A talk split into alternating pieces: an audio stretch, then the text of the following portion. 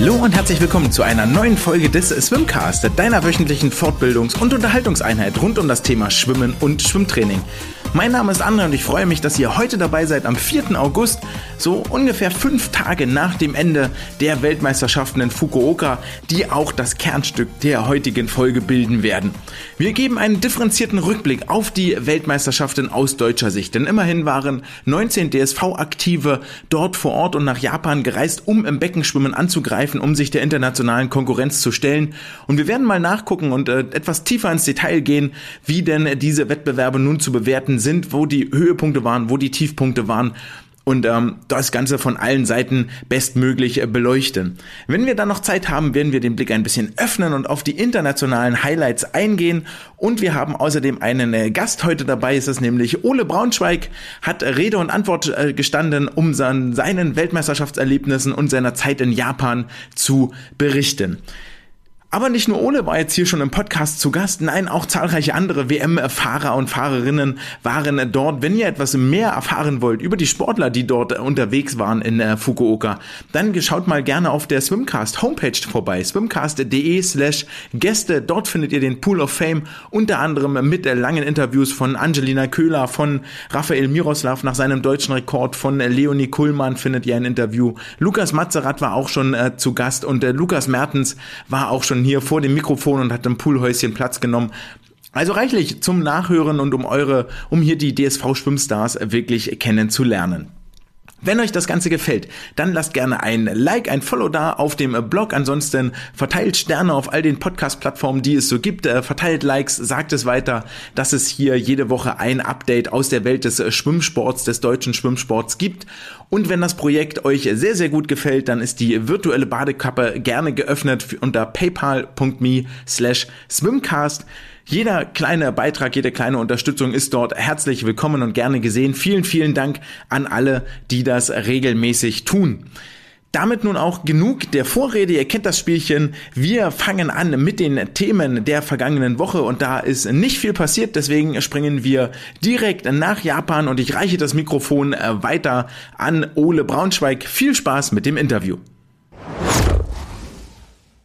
Ich habe mal wieder Besuch im äh, Swimcast Poolhäuschen und äh, sage Konnichiwa nach Japan und zu Ole Braunschweig. Hallo, schön, dass du da bist. Ich sage einfach nur Taschen. Ja, hi, schön, dass ich da sein darf und ja,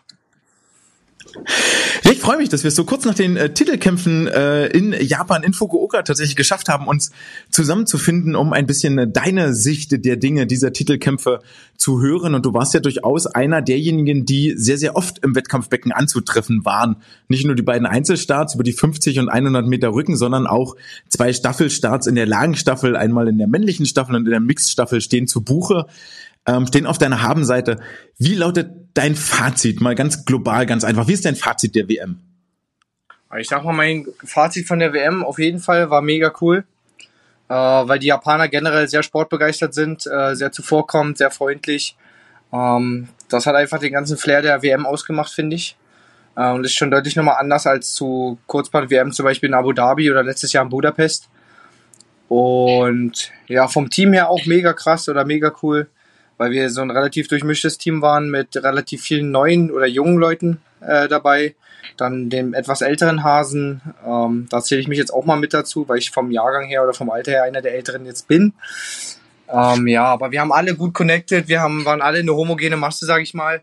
Es hat extrem viel Spaß gemacht. Die kleinen, die Jüngeren haben sich hoffentlich ein bisschen was von uns Älteren mitnehmen können.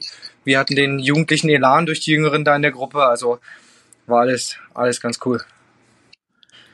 Das klingt nach einer sehr, sehr, ähm, sehr aufregenden äh, Woche, die ihr hattet mit den Wettkämpfen als solches. Da war ja vorher auch noch das Vorbereitungscamp in äh, Kumamoto. Also ihr wart, glaube ich, summa summarum so zwei Wochen in Japan unterwegs. Du hast selber schon gesagt, du bist einer der Älteren, nicht nur, ich glaube nicht nur vom Jahrgang her, sondern auch was die Erfahrung angeht.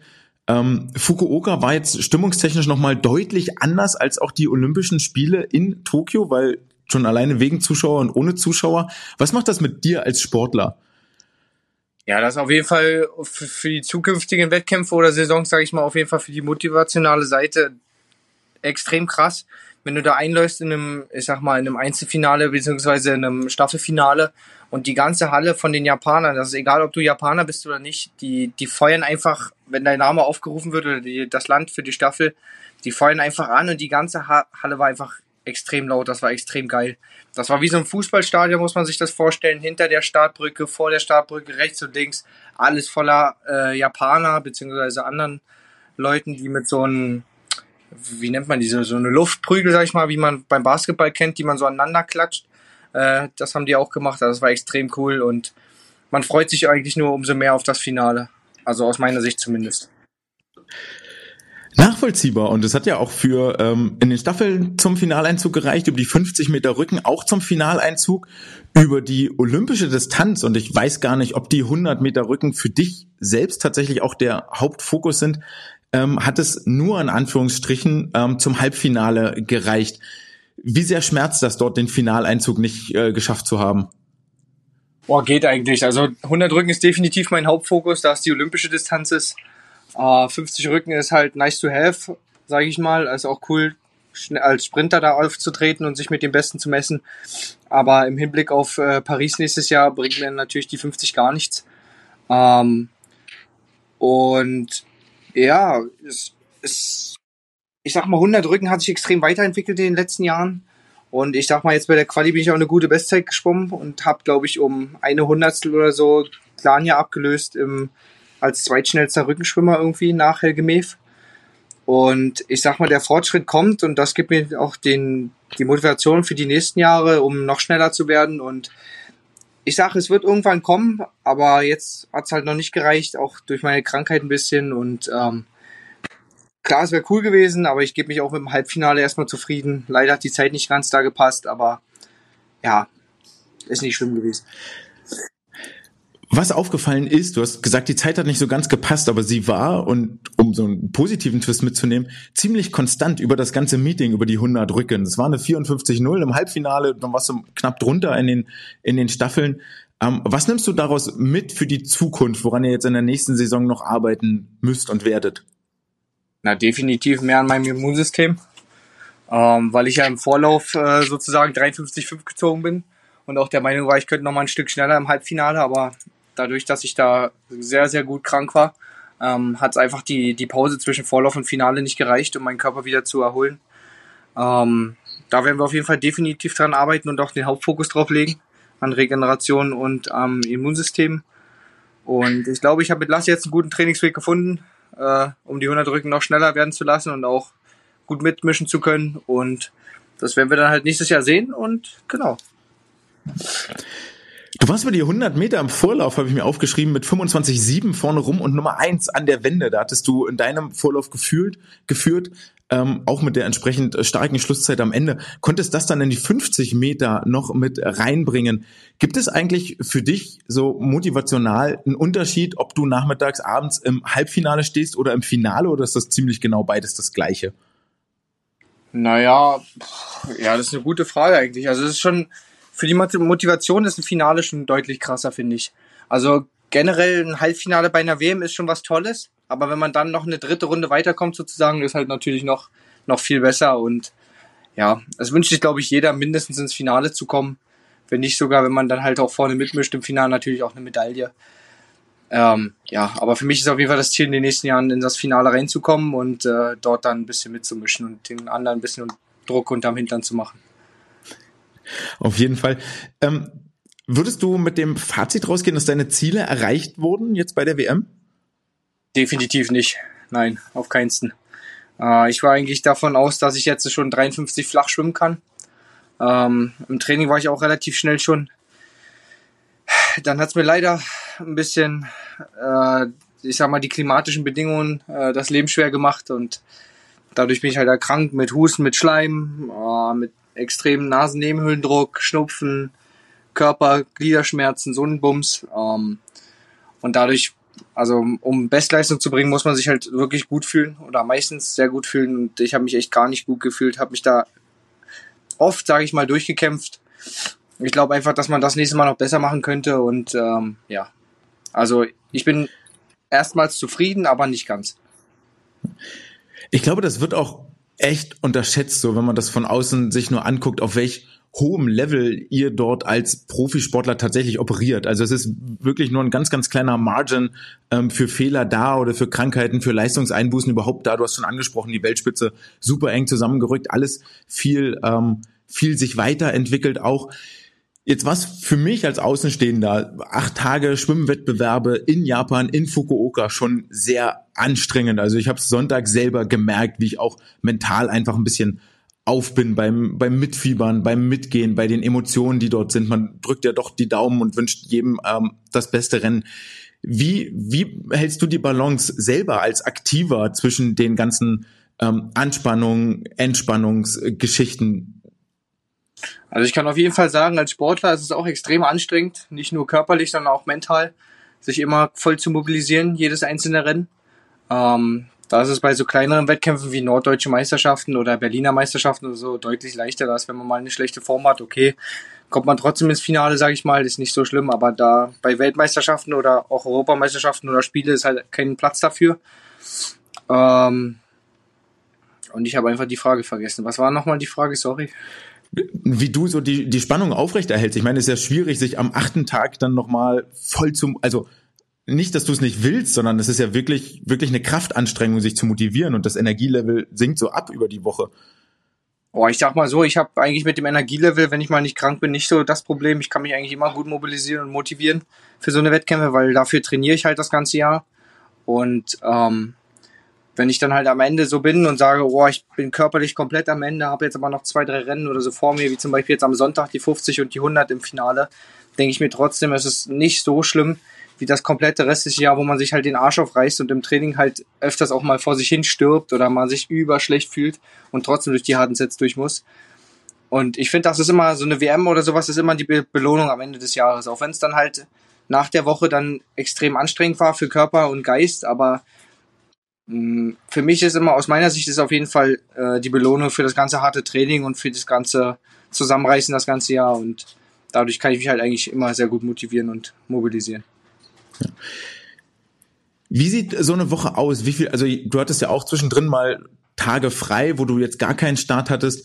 Ähm, seid ihr dann trotzdem in der Halle und du machst so dein Lockerschwimmprogramm oder geht ihr wirklich raus, frische Luft schnappen, Sightseeing machen?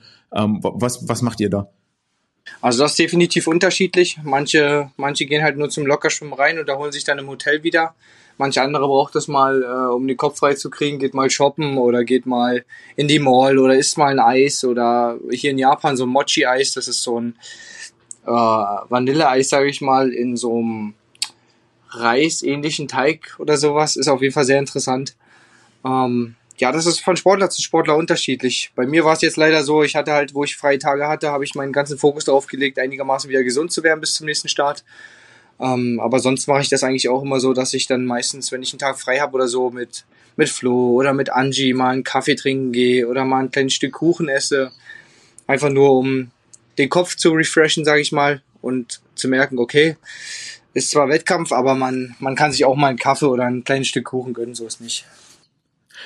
Äh, auf jeden Fall ähm, zum Kopf frei kriegen. Was gefällt dir am besten in Japan, wenn du, wenn du jetzt schon, schon mal draußen warst und auch schon das zweite Mal da bist? Oh, auf jeden Fall, auf jeden Fall die Leute. Die sind extrem freundlich. Ähm, wenn man auch Probleme hat oder sowas, helfen die einem sofort. Äh, ich bin auch ein großer Verfechter von der Esskultur hier, ähm, weil ich einfach gerne esse, sage ich mal. Und ja, das sind so zwei, die, die zwei großen Dinge, würde ich sagen. Also es ist viel Kulturelles hier, das ist echt extrem cool, weil es halt auch komplett was anderes ist als bei uns in Deutschland. Und äh, definitiv das Essen, weil ich äh, übertrieben gerne esse, ja. Reizt dich das auch aus äh, sportlicher Sicht nochmal, um da vielleicht den Bogen zu schlagen, ähm, nochmal den Weg ins Ausland zu suchen und dort irgendwo neue Erfahrungen zu sammeln? Als, also so eine andere Trainingsgruppe meinst du? Ja, halt wirklich nochmal eine andere Kultur, eine andere Trainingsphilosophie oder auch generell Lebensphilosophie. Mm, eventuell Lebensphilosophie nach dem Sport, ja, das kann ich mir vorstellen. Äh, ich kann mir auf jeden Fall aber nicht vorstellen, von Lasse wegzugehen. Lasse ist wirklich der Trainer, wo ich sage, okay, mit dem passt das alles gut, wir kommen menschlich sehr gut miteinander klar. Er weiß genau, welche, welche Sätze mich triggern im Training, um mich weiter zu pushen. Äh, er weiß, wie er mit mir umgehen muss, wenn ich äh, mal schlecht geschwommen bin und relativ, äh, ich sag mal, der Arsch offen ist und ich gar keinen Bock mehr habe.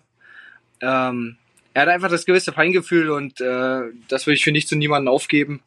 Und ich glaube einfach, dass Lasse der perfekte Trainer für mich ist, um äh, Großes damit zu erreichen. Dann lass uns noch ein bisschen über das Training reden und das, was ihr mit Lasse macht. Du hast in dieser Saison äh, den deutschen Rekord über die 50 Meter Rücken verbessert und das ist insofern erstaunlich, als dass ich mich erinnern kann, dass wir vor einiger Zeit, das ist wirklich schon Jahre her, ähm, drüber gesprochen haben, dass eigentlich die kurzen Strecken und die Kurzbahn noch ein bisschen schwierig ist, weil es an der Tauchphase ähm, hapert, weil die noch nicht äh, auf dem Niveau ist, wo sie eigentlich hin soll, um zur Weltspitze zu gehören. War das auch mit einer der Hauptaspekte, an denen ihr gearbeitet habt, um da in, die, in den Top-Spot in der besten Liste zu kommen? Definitiv. Also die Unterwasserphase war der Hauptfokus, weil ich da deutlich nicht nur auf nationalen, sondern auch internationaler Ebene sehr viel verloren habe. Ähm, mittlerweile kann ich es beim Start schon ganz gut ausgleichen, bei der Wende immer noch nicht topmäßig, aber es wird auf jeden Fall besser. Äh, da werden wir auch definitiv weiter dran arbeiten. Äh, wir haben auch an vielen anderen Stellschrauben äh, gedreht, damit ich natürlich schneller werde auf 100 dann auch, nicht nur auf 50. Und ja, also. Kannst du, kannst du sagen, was der Unter, also für mich im ersten Moment würde ich sagen, wenn es beim Start klappt, muss es doch eigentlich auch bei der Wende klappen. War, warum tut es das noch nicht? Naja, ich sag mal so, ähm, ich, ich behaupte mal, ich bin Sprinter. Und jeder, der was anderes, wenn er das hört, hier sagt, äh, ja, der kann mit mir gerne mal drüber diskutieren.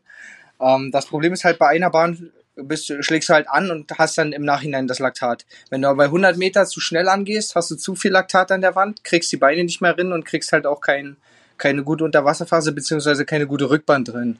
Das heißt, du musst die erste Bahn so taktisch klug schwimmen, sage ich mal, oder auch so schnell, dass du halt trotzdem ein sehr hohes Niveau hast oder eine sehr hohe Geschwindigkeit, es dir aber nicht so extrem wehtut bei der Wand. Also du darfst halt nicht an die Wand reingehen dann dich abstoßen, zwei Kick machen und denken, oh verdammte Axt, ich könnte jetzt meine Beine abspringen, weil die bringen mir eh nichts mehr, sondern du musst halt da aus der Wand rauskommen, noch die Unterwasserphase ziehen und ich sag mal bis 80, 85 Meter auf jeden Fall noch kommen, ohne dass es extrem weh tut und dann die letzten 15 muss man dann halt die Zähne zusammenbeißen. Und da arbeiten wir auch viel dran, dass es besser durchgeht und ja, welches Ziel hast du in der Tauchphase nach der Wende? Gibt es da ein weiten Ziel? Gibt es da eine gewisse Kickanzahl, die du äh, schaffen willst oder 10 Meter Durchgangszeit? Nee. Eigentlich ist das Ziel von der Unterwasserphase nach der Wende einfach nur so viel Geschwindigkeit wie möglich mit, mitzunehmen und dass die Unterwasserphase mir nicht so viel Energie klaut. Also dass man effizienter die zweite Unterwasserphase hinkriegt äh, mit einem relativ hohen Topspeed am Ende der Unterwasserphase und das ins Schwimmen übernehmen kann, damit ich dann halt auf 100 auch noch deutlich schneller werden kann. Hm. Habt ihr eine Zielzeit ausgegeben für die nächste Saison? Für die 100? Ja, mein kleines geheimes Ziel ist so ein bisschen 52,9. Ich will unbedingt der erste Brückenschwimmer Deutschlands sein, der ohne Ganzkörperanzug oder wie man das sagt, sondern einen ganz normalen Jammer äh, unter 53 schwimmt. Äh, Ob es schon nächste Saison ist, weiß ich nicht. Auf jeden Fall habe ich es mir auf mein Brett geschrieben. Und ja, das ist auf jeden Fall mein persönliches Ziel. Und jeder, der denkt, das ist verrückt oder das ist nicht machbar, der wird das auf jeden Fall die nächste Sache sehen, dass es schon machbar ist. Es muss verrückt sein, sonst ist es kein ordentliches Ziel, auf jeden Fall. Richtig. Ähm, die, die zweite wichtige Nachricht in diesem Satz war, dass nach der nächsten Saison äh, du noch nicht überlegst, die Badehose wegzupacken. Ja, also ich habe eigentlich, ich habe eigentlich gesagt, äh, dass das mein letzter Olympiazyklus werden sollte. Aber mir macht einfach der Sport noch zu sehr Spaß. Ähm, und ich sehe auf jeden Fall, dass ich noch gut mithalten kann international. Also zum Beispiel auf europäischer Ebene komme ich auf jeden Fall, also nicht, also es soll nicht so klingen, als wenn ich das, wäre das easy, aber ich komme auf jeden Fall ins Finale und kann halt auf 50 auch vorne mitmischen. Ähm, bei der WM komme ich schon ins Halbfinale, dann hoffentlich mit der 52-9 später auch ins Finale, dass ich da auch mitmischen kann. Und das, das gibt mir halt immer noch so die Motivation. Also ich bin noch nicht an dem Punkt, wo ich sage, okay, ich bin zwar alt, aber ich bin nicht noch nicht komplett verbraucht so. Also ich bin noch nicht an dem Punkt, dass ich glaube, ich habe schon alles investiert und bin am Ende meiner Kräfte, sondern ich glaube, da gehen noch einige Sachen und das gibt mir halt noch so den Schub für die nächsten Jahre. Du bist ja auch erst verhältnismäßig spät, in Anführungszeichen, auf der Bildfläche aufgepoppt. Was ist es, was dich so, was dich so kickt beim Schwimmen, was dir die Freude macht? Was, was sind die Spaßmomente?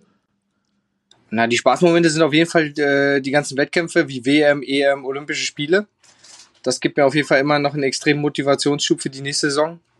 Und ich denke auch nicht von in einem Vierjahreszyklus so wirklich, sondern ich denke halt von Saison zu Saison, weil ich finde es relativ schwer, sich dann äh, nach einem Olympiazyklus zu sagen, okay, jetzt muss ich nochmal vier Jahre bis dahin trainieren. Das ist für die Motivation echt schwierig. Und wenn man sagt, okay, jetzt dieses Jahr will ich auf jeden Fall WM schaffen, jetzt zum Beispiel für nächstes Jahr will ich jetzt die Olympischen Spiele schaffen, danach schauen wir mal, was dann kommt, dass man sich so kleine Ziele mehr oder weniger setzt und die voranbringt und dadurch halt die Motivation oben lässt, ja. Und im Training, was ist es da, was dich so kriegt? Ist es der, der tägliche Wettstreit gegeneinander? Ist es das immer wieder ans Limit gehen? Ist es vielleicht auch die Ruhe unter Wasser, mal Stille zu haben und äh oh, ich sag, ich sag mal definitiv äh, wird das Schwimmen gut mein ADS äh, ausgeklammert. Also ich habe einen guten Ausgleich dadurch. Äh, und äh, ich finde es auch extrem cool, oder was mir auch viel Motivation gibt, ist, wenn kleinere Sportler oder jüngere Sportler an mich rantreten und sagen, ja, Ole, pass auf, ich bin extrem nervös, ich habe jetzt Berliner Meisterschaften, keine Ahnung, meine erste Chance auf eine Medaille oder sowas, dass ich halt zu jüngeren Sportlern extrem weiterhelfen kann mit Tipps oder sowas, das gibt mir auf jeden Fall viel Motivation. Äh, ich finde das auch extrem cool, dass wir in unserem Verein ähm, ab und zu, ich glaube zweimal im Jahr oder so eine Autogrammstunde machen mit Meet and Greet, also da kommen so kleine die da mitschwimmen zu uns und fragen nach dem Autogramm und wie toll für uns Olympische Spiele sind und was unsere Ziele sind und ob wir kleine Tipps für die haben und so. Und das finde ich halt extrem cool, dass ich mein Wissen weitergeben kann und hoffentlich dadurch den einen oder anderen, hoffentlich dann in den nächsten Jahren, wenn ich dann irgendwann aufgehört habe, auf der Bildfläche aufploppen sehe.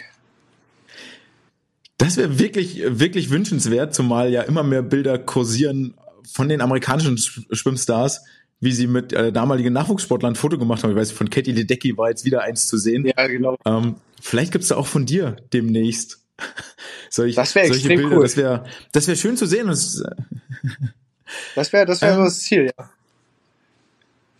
Ja. Dann drücke ich die Daumen, dass dieses Ziel tatsächlich auch Realität wird. Ähm, ihr habt ja da wirklich eine sehr, sehr leistungsstarke Truppe in Berlin, die, glaube ich, auch genau deine, deine Needs trifft. Und hast gesagt, was dich äh, so fasziniert und ähm, dass es mit Lasse und in Berlin noch weitergehen soll, als du bist Paris 2024. Vielen Dank für deine Zeit dass du dir die Sehr genommen gern. hast. Und äh, ich Danke, wünsche auf jeden Fall alles Gute, gute Besserung. Vielen Dank. Und bis zum nächsten Mal. Genau, dann hören wir uns das nächste Mal wieder. Vielen Dank, dass ich hier sein durfte und äh, ein bisschen über die WM quatschen durfte. Gerne. Bis dann. Bis dann. Vielen Dank, Ole, dass du dir die Zeit genommen hast, hier ähm, aus deinem Urlaub, aus deinem wohlverdienten Urlaub, der nicht wahnsinnig lang ist, noch bis zum 21.08. haben die Berliner und Berlinerinnen aus der Trainingsgruppe von Lasse trainingsfrei. Vielen Dank, dass du dir Zeit genommen hast, ein bisschen die WM nochmal Revue passieren zu lassen und aus deinem Leben zu berichten. Ähm, einer, Ole ja auch einer, der immer für O-Töne gut ist, der völlig zu Recht nach seinem 100 Meter Rücken, ich glaube nach dem Vorlauf war das, der dort gesagt hatte, das war Bullshit, durchaus ein Zitat, das durch die Medien gegangen ist. Und damit sind wir auch schon direkt drin im WM-Rückblick. Denn das Thema Medien ist etwas, das uns echt beschäftigen muss. So, weil für mich das Hauptziel eigentlich ist es, dass das Schwimmen, dass der DSV in all seiner Leistungsstärke, in all seiner Positivität, in all seiner Sympathie, die die Sportler haben, die die Sportlerinnen haben, ähm, auch in den Medien stattfindet und nicht nur in dieser kleinen Schwimmerblase, in der wir uns bewegen, sondern wirklich übergreifend, Sportart übergreifend. Und da ist so eine WM, ist quasi das Schaufenster, wo sich die Top-Athleten reinstellen, wo die Top-Athleten präsentiert werden gegen die Weltkonkurrenz, die wirklich zum Teil fabelhafte Leistungen abgeliefert hat. Und da ist es dann wirklich von Vorteil, ganz einfach, ganz stumpf, reichweitenmäßig, marketingmäßig, wenn in diesem Schaufenster nicht nur eine Katie Ledecky steht, sondern auch parallel eine Isabel Gose im gleichen Lauf mitschwimmt. Wenn in diesem Schaufenster nicht nur ein Leon Marchand steht, der über die 400 Lagen den letzten Weltrekord von Phelps aus den Geschichtsbüchern löscht, anschließend noch die Medaille von, die Goldmedaille von Phelps überreicht bekommt, sondern wenn dort auch ein deutscher Athlet mit dabei wäre. Und das haben wir. Das muss man ganz deutlich sagen. Wir haben Sportlerinnen und Sportler, die in diesem Konzert der Großen wirklich mitspielen. Und ähm, um mit etwas Positivem anzufangen, ich finde tatsächlich, dass der, äh, dass der DSV hier wirklich eine sehr, sehr gute Pressearbeit macht. So gehen nach jedem Wettkampftag gehen Mitteilungen raus an den Presseverteiler, ähm, wo die, wo die Ergebnisse der DSV-Aktiven positiv hervorgehoben werden und zwar stark positiv hervorgehoben werden, wenn es etwas Gutes zu erzählen gibt, aber ohne das Ganze zu beschönigen. Also wenn Ergebnisse nicht so gut waren, wenn Sportler nicht so gut waren, ähm, dann wird das im Zweifel auch erwähnt, aber ohne dort jetzt so negativ drauf zu bashen und zu sagen, ja, schon wieder keiner im Finale. Das sind ja so kleine Sätze und kleine Formulierungen oder ähm, ohne zu sagen, ja, ein enttäuschendes Auftreten von XY, sondern äh, XY erreichte im Vorlauf Platz 12 meinet, oder Vorlauf Platz 20 meinetwegen. Ähm, und das, das finde ich wirklich gut und wichtig. Wahnsinnig schade ist dann wiederum auf der anderen Seite, dass das offensichtlich von der Presse nicht gelesen wird. Da überschlagen sich dann viel eher mal so die Meldungen, die dann davon sprechen, ein historisches schlechtes Abschneiden bei einer Weltmeisterschaft. Deutsche Beckenschwimmer auf dem Sinkflug gehen unter in den Wellen gibt's ja 500 äh, Spiele, Wortspiele, die man mit Wasser machen kann. Und der Großteil dessen stammt eigentlich, wenn man dort, also die, die, die Stimmungslage ist deshalb so einheitlich, weil der Großteil der Meldungen tatsächlich aus dem Newsfeed der DPA stand, der Deutschen Presseagentur. Und dort sitzen einfach keine Schwimmexperten. Dort sitzt niemand, der sich wirklich mit der Historie auskennt, der tief reingegangen ist, der weiß, wie viele Medaillen hat man denn, haben denn die Deutschen so in den letzten Jahren gesammelt? Wie ist denn überhaupt die Entwicklung in den letzten Jahren?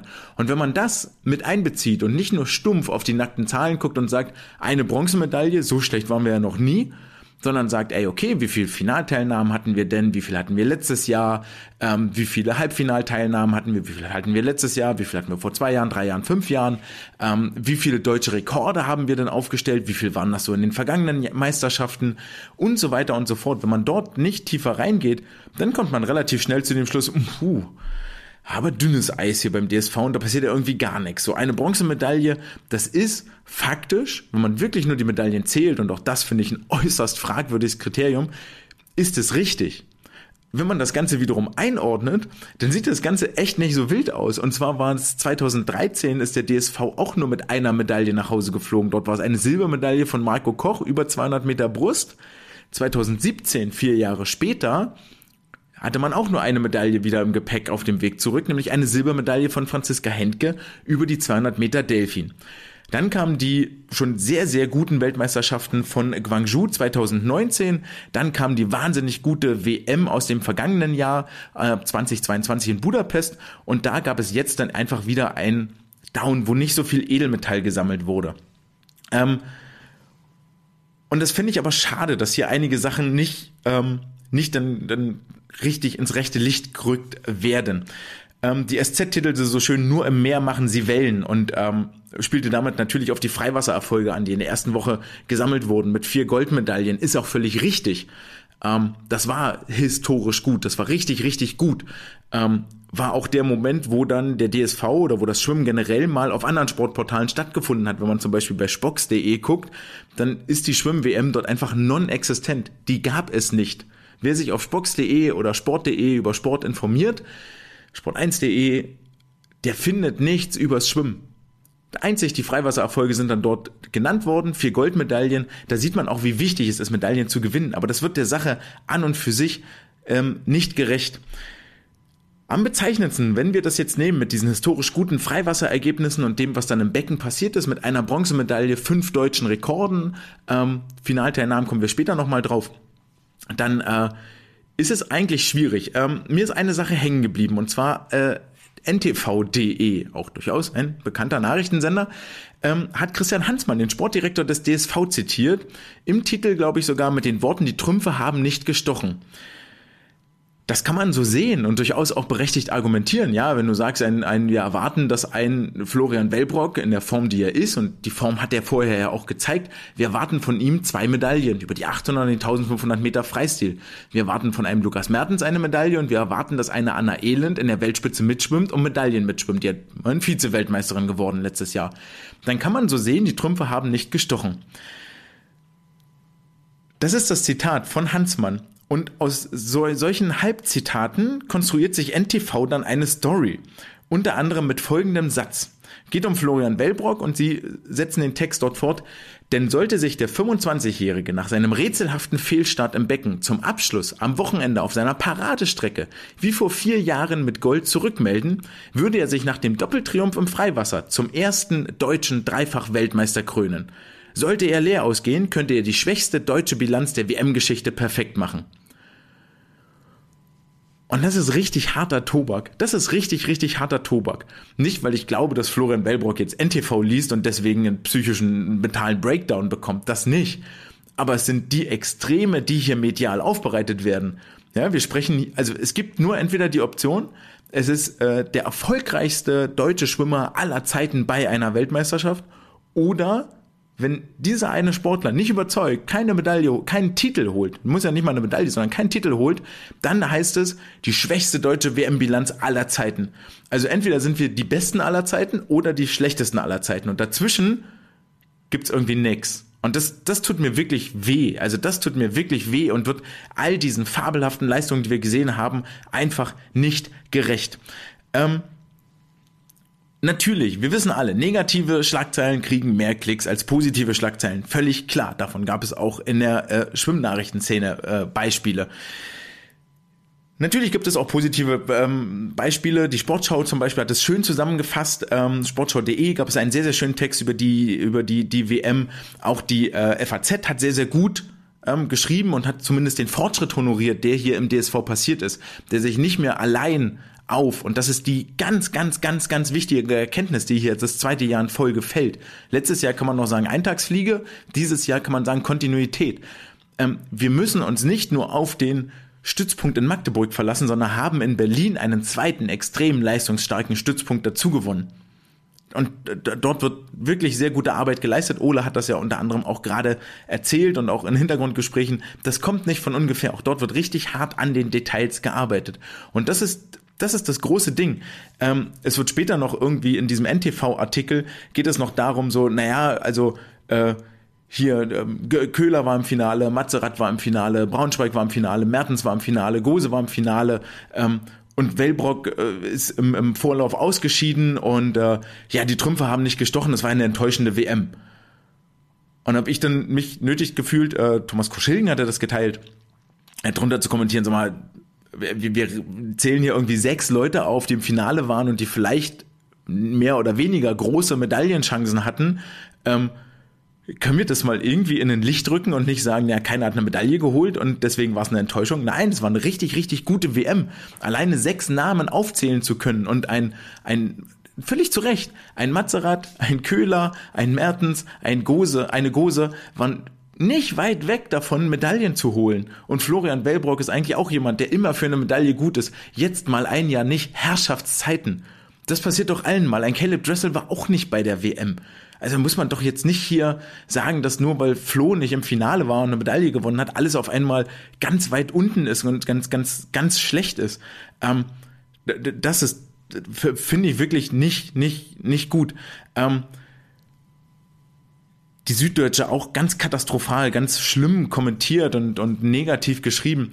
Ähm, und das, was mir noch dazu wehtut, ist die Tatsache, dass wir immer sagen, ja, Deutschland, die Schwimmnation, ähm, wir hinken anderen Nationen hinterher, äh, wir sind nicht mehr so gut wie andere. Und dieser Vergleich mit anderen Nationen, der hinkt und, und zwar zuhauf, der hinkt richtig, richtig groß. Und es gab vielleicht mal eine Phase, wo Deutschland eine absolute Schwimmmacht war, wo Deutschland auch eine absolute Fußballmacht war. Und das war kurz nach der Wende, kurz nach der Wiedervereinigung, wo sich die DDR und die BRD-Sportler zusammengeschlossen haben und auf einmal ein immens leistungsstarkes Team gebildet haben. Völlig, also nach, aus nachvollziehbaren Gründen. Seither geht es eigentlich bergab und man möchte fast sagen, man pendelt sich so ein bisschen da ein, wo man halt irgendwie hingehört. Ähm, wenn wir uns das angucken, also wenn wir, ich stelle mal die Frage an euch. Wenn ihr jetzt hört, Deutschland, die Schwimmnation, wir müssen mit den Top-Nationen mithalten. Was glaubt ihr, wie viele Medaillen sind denn eigentlich notwendig, um mit den Top-Nationen mitzuhalten? Also wie viele, wie viele Medaillen muss man holen, beziehungsweise wie viele Titel muss man holen, um Top-Nation zu sein? vier Titel, fünf Titel, sechs Titel, zwölf, dreizehn Medaillen ist so ungefähr. Als Deutschland letztes Jahr Platz sechs auf dem Medaillenspiegel geworden ist, hat man insgesamt neun Medaillen geholt, davon zwei Gold, fünf Silber, zwei Bronze und das ist Freiwasser, äh, das ist Freiwasser mit, mit inkludiert. Wenn wir uns nur das Beckenschwimmen angucken, dann haben die Deutschen letztes Jahr vier Medaillen im Becken geholt, drei Silber, eine Bronze, kein Titel, waren damit die beste Nation, die keinen Titel geholt hat. Und schon mit drei Titeln, das muss man sich wirklich auf der Zunge zergehen lassen, mit drei Titeln wäre man letztes Jahr auf Platz 4 des Medaillenspiegels gelandet. Das ist das, worüber wir hier reden. Ähm, dieses Jahr sah das Ganze nicht so ganz wesentlich anders aus, wenn wir ehrlich sind. Ähm, die Australier haben absolut dominiert, haben 13 Goldmedaillen geholt. Dann kamen die USA mit sieben Goldmedaillen, mit sieben Titeln. Dann kamen die Chinesen mit fünf Titeln. Und dann kamen die Franzosen mit vier Titeln. Und die Franzosen haben vier Titel geholt, weil Leon Marchand einfach dreimal gewonnen hat. Dazu Maxime Grosset die 100 Delfin. Und äh, ich glaube, Maxime ist dann noch äh, Bronzemedaille über 50 Delfin. Und äh, genau. Ja, äh, Bronze noch über die 50 Delfin und die 100 Meter Freistil. Das heißt, die Franzosen holen viermal Gold, belegen damit Platz 4 im Medaillenspiegel, vier Gold, zwei Bronze und machen das Ganze mit zwei Sportlern. Das ist nicht so, dass die eine irre Breite haben. Die sind im Vorlauf ausgeschieden, 4x100 Freistil. Die sind nicht ins Finale gekommen. Und die haben einen Flo Manodou und einen Maxime Grosset dabei. Also die haben, die haben keine irre Breite. Sagen wir jetzt, das ist eine Top-Nation. Auf Platz 5 sind dann schon die Briten gelandet, die haben zwei Titel geholt. Das sind, also, ne, um, um eine Top-Nation im Schwimmen zu sein, reichen zwei Titel. Und wenn, und da finde ich, ist die Diskrepanz. Wenn ich höre, ja, Deutschland keine Top-Nation mehr im Schwimmen, dann denke ich, ja, okay, wir haben keine fünf WM-Titel geholt. Aber Top-Nation würde schon heißen, wir hätten zweimal Gold geholt. Und zwei Gold sind durchaus realistisch. Das ist, das ist eine Benchmark, die ist, die ist durchaus da. Die wäre ein extrem gutes Ergebnis. Und die ist durchaus da. Und deswegen finde ich allein, dass wir über das Potenzial reden, zwei Goldmedaillen zu holen und noch vielleicht eine Bronze und eine Silber dazu, katapultiert uns eigentlich dort schon nach oben. Ähm, und das vielleicht auch nochmal hier klar zu machen, ja, äh, wir sind nicht Australien, wir sind nicht die USA. Eigentlich nie gewesen. Wir sind auch gerade noch nicht mal China. Eigentlich auch, ehrlicherweise, nie gewesen.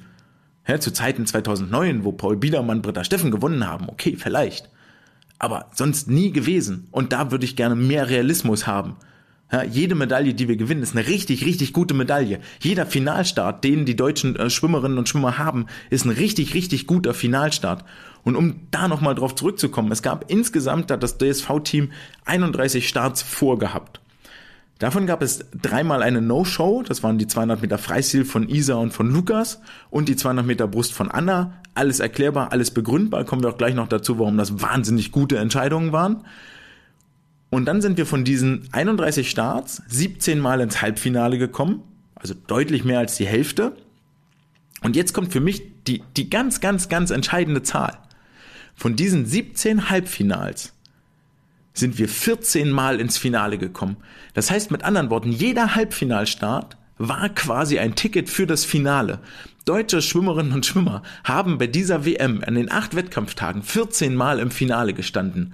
Und ich glaube, das ist bedeutend mehr, Statistik habe ich jetzt nicht aufgemacht, als wir in Budapest 22 gesehen haben, als wir in Guangzhou 2019 gesehen haben, als wir 2017, wo auch immer die WM war, gesehen haben.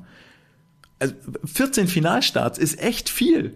Ich finde es wirklich gut. Wir sind in 14 Strecken, über 14, 14 der 42 äh, Strecken, die es gibt, ich glaube, es sind 42 ein Drittel, gehören wir zu den Top 8 der Welt. Hallo? Also, wie gut ist das bitte? Das ist wirklich gut.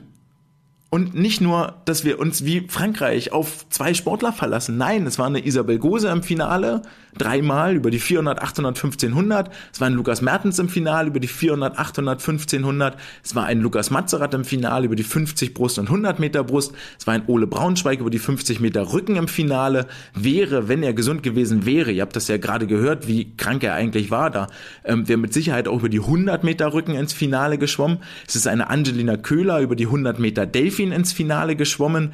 Es sind äh, die Staffeln ins Finale geschwommen und zwar die äh, 4x100 Mixstaffel, die 4x100 Meter Lagen der Männer, 4x100 Lagen Mixed ist ins Finale geschwommen.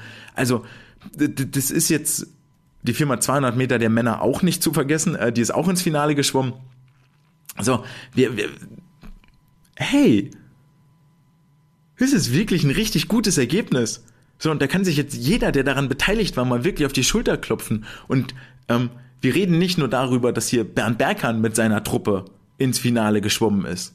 sondern dass noch dazu ein Lasse Frank aus Berlin und ein Magyar Sondara mit Lukas Mazerat ins Finale geschwommen ist. Und das kontinuierlich über die letzten Jahre. Es war eine richtig, richtig starke WM. Finde ich sowieso bezeichnend. Ähm, das Trainerteam bestand im Wesentlichen aus drei Coaches. Lasse, Bernd und Mark. Ich glaube auch, da kann man völlig zu Recht sagen, an der Stelle mal ein fettes, fettes Lob aussprechen an die, die dort im Hintergrund stehen, die nicht nur Stoppuhrhalter und ähm, Pfeifer sind, Startsignalgeber, sondern die viel, viel mehr sind. Ja, Psychologen, ähm, die die Sportler betreuen, großziehen, ähm, wirklich das ganze Paket vereinen. Da sind drei Trainer von internationalem Format aktuell und ich wünsche mir, dass da ein proaktiver, reger Austausch nach außen stattfindet an alle, die lernen wollen, die auch auf dieses Level kommen wollen. Wir haben gerade Fachkunde hier. Wir haben Fachkunde über die kurzen Strecken, über die 100er und 50er. Wir haben Fachkunde über 400 Meter aufwärts. Das einzige, wo wir vielleicht ein bisschen hinken, sind so die 200 Meter.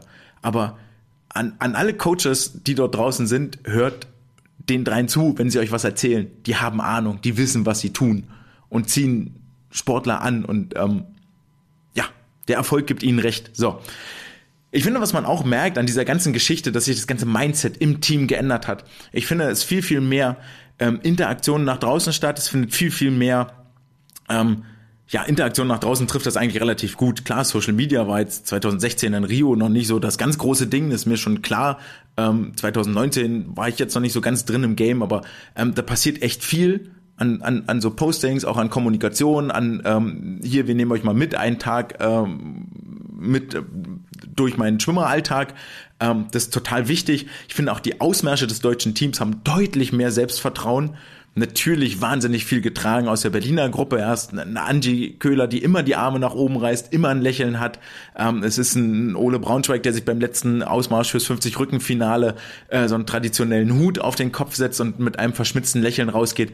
Immer mit guter Laune dabei. Ähm, auch, auch bei einer Isa sieht man, dass sie Spaß hatten. Lukas natürlich konzentriert, aber durchaus mit einem Blick nach oben und nicht ähm, so kleingeistig. Und das, da merkt man, da merkt man schon echt viel, dass, dass die Sportler auch wissen, ähm, was sie wert sind und dass sie hier mithalten können. Generell fand ich, wenn man so den, den Blick in den äh, Aufwärmraum geguckt hat, dass da wahnsinnig viel Lachen und Interaktion zwischen den Sportlern war. Also lange nicht mehr wie früher, wo sich äh, Phelps und Leclos giftige Blicke zugeworfen haben, sondern ganz viel ähm, auch Lachen und Austausch.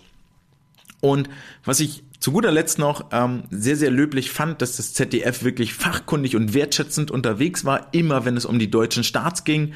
Ähm, wirklich gut, dass es das das Image, was es braucht. Und ich fand es schön, dass die beiden, ähm, Christian Keller war der Experte, den Moderatornamen habe ich vergessen, ähm, dass die beiden das auch echt honoriert haben, was da passiert.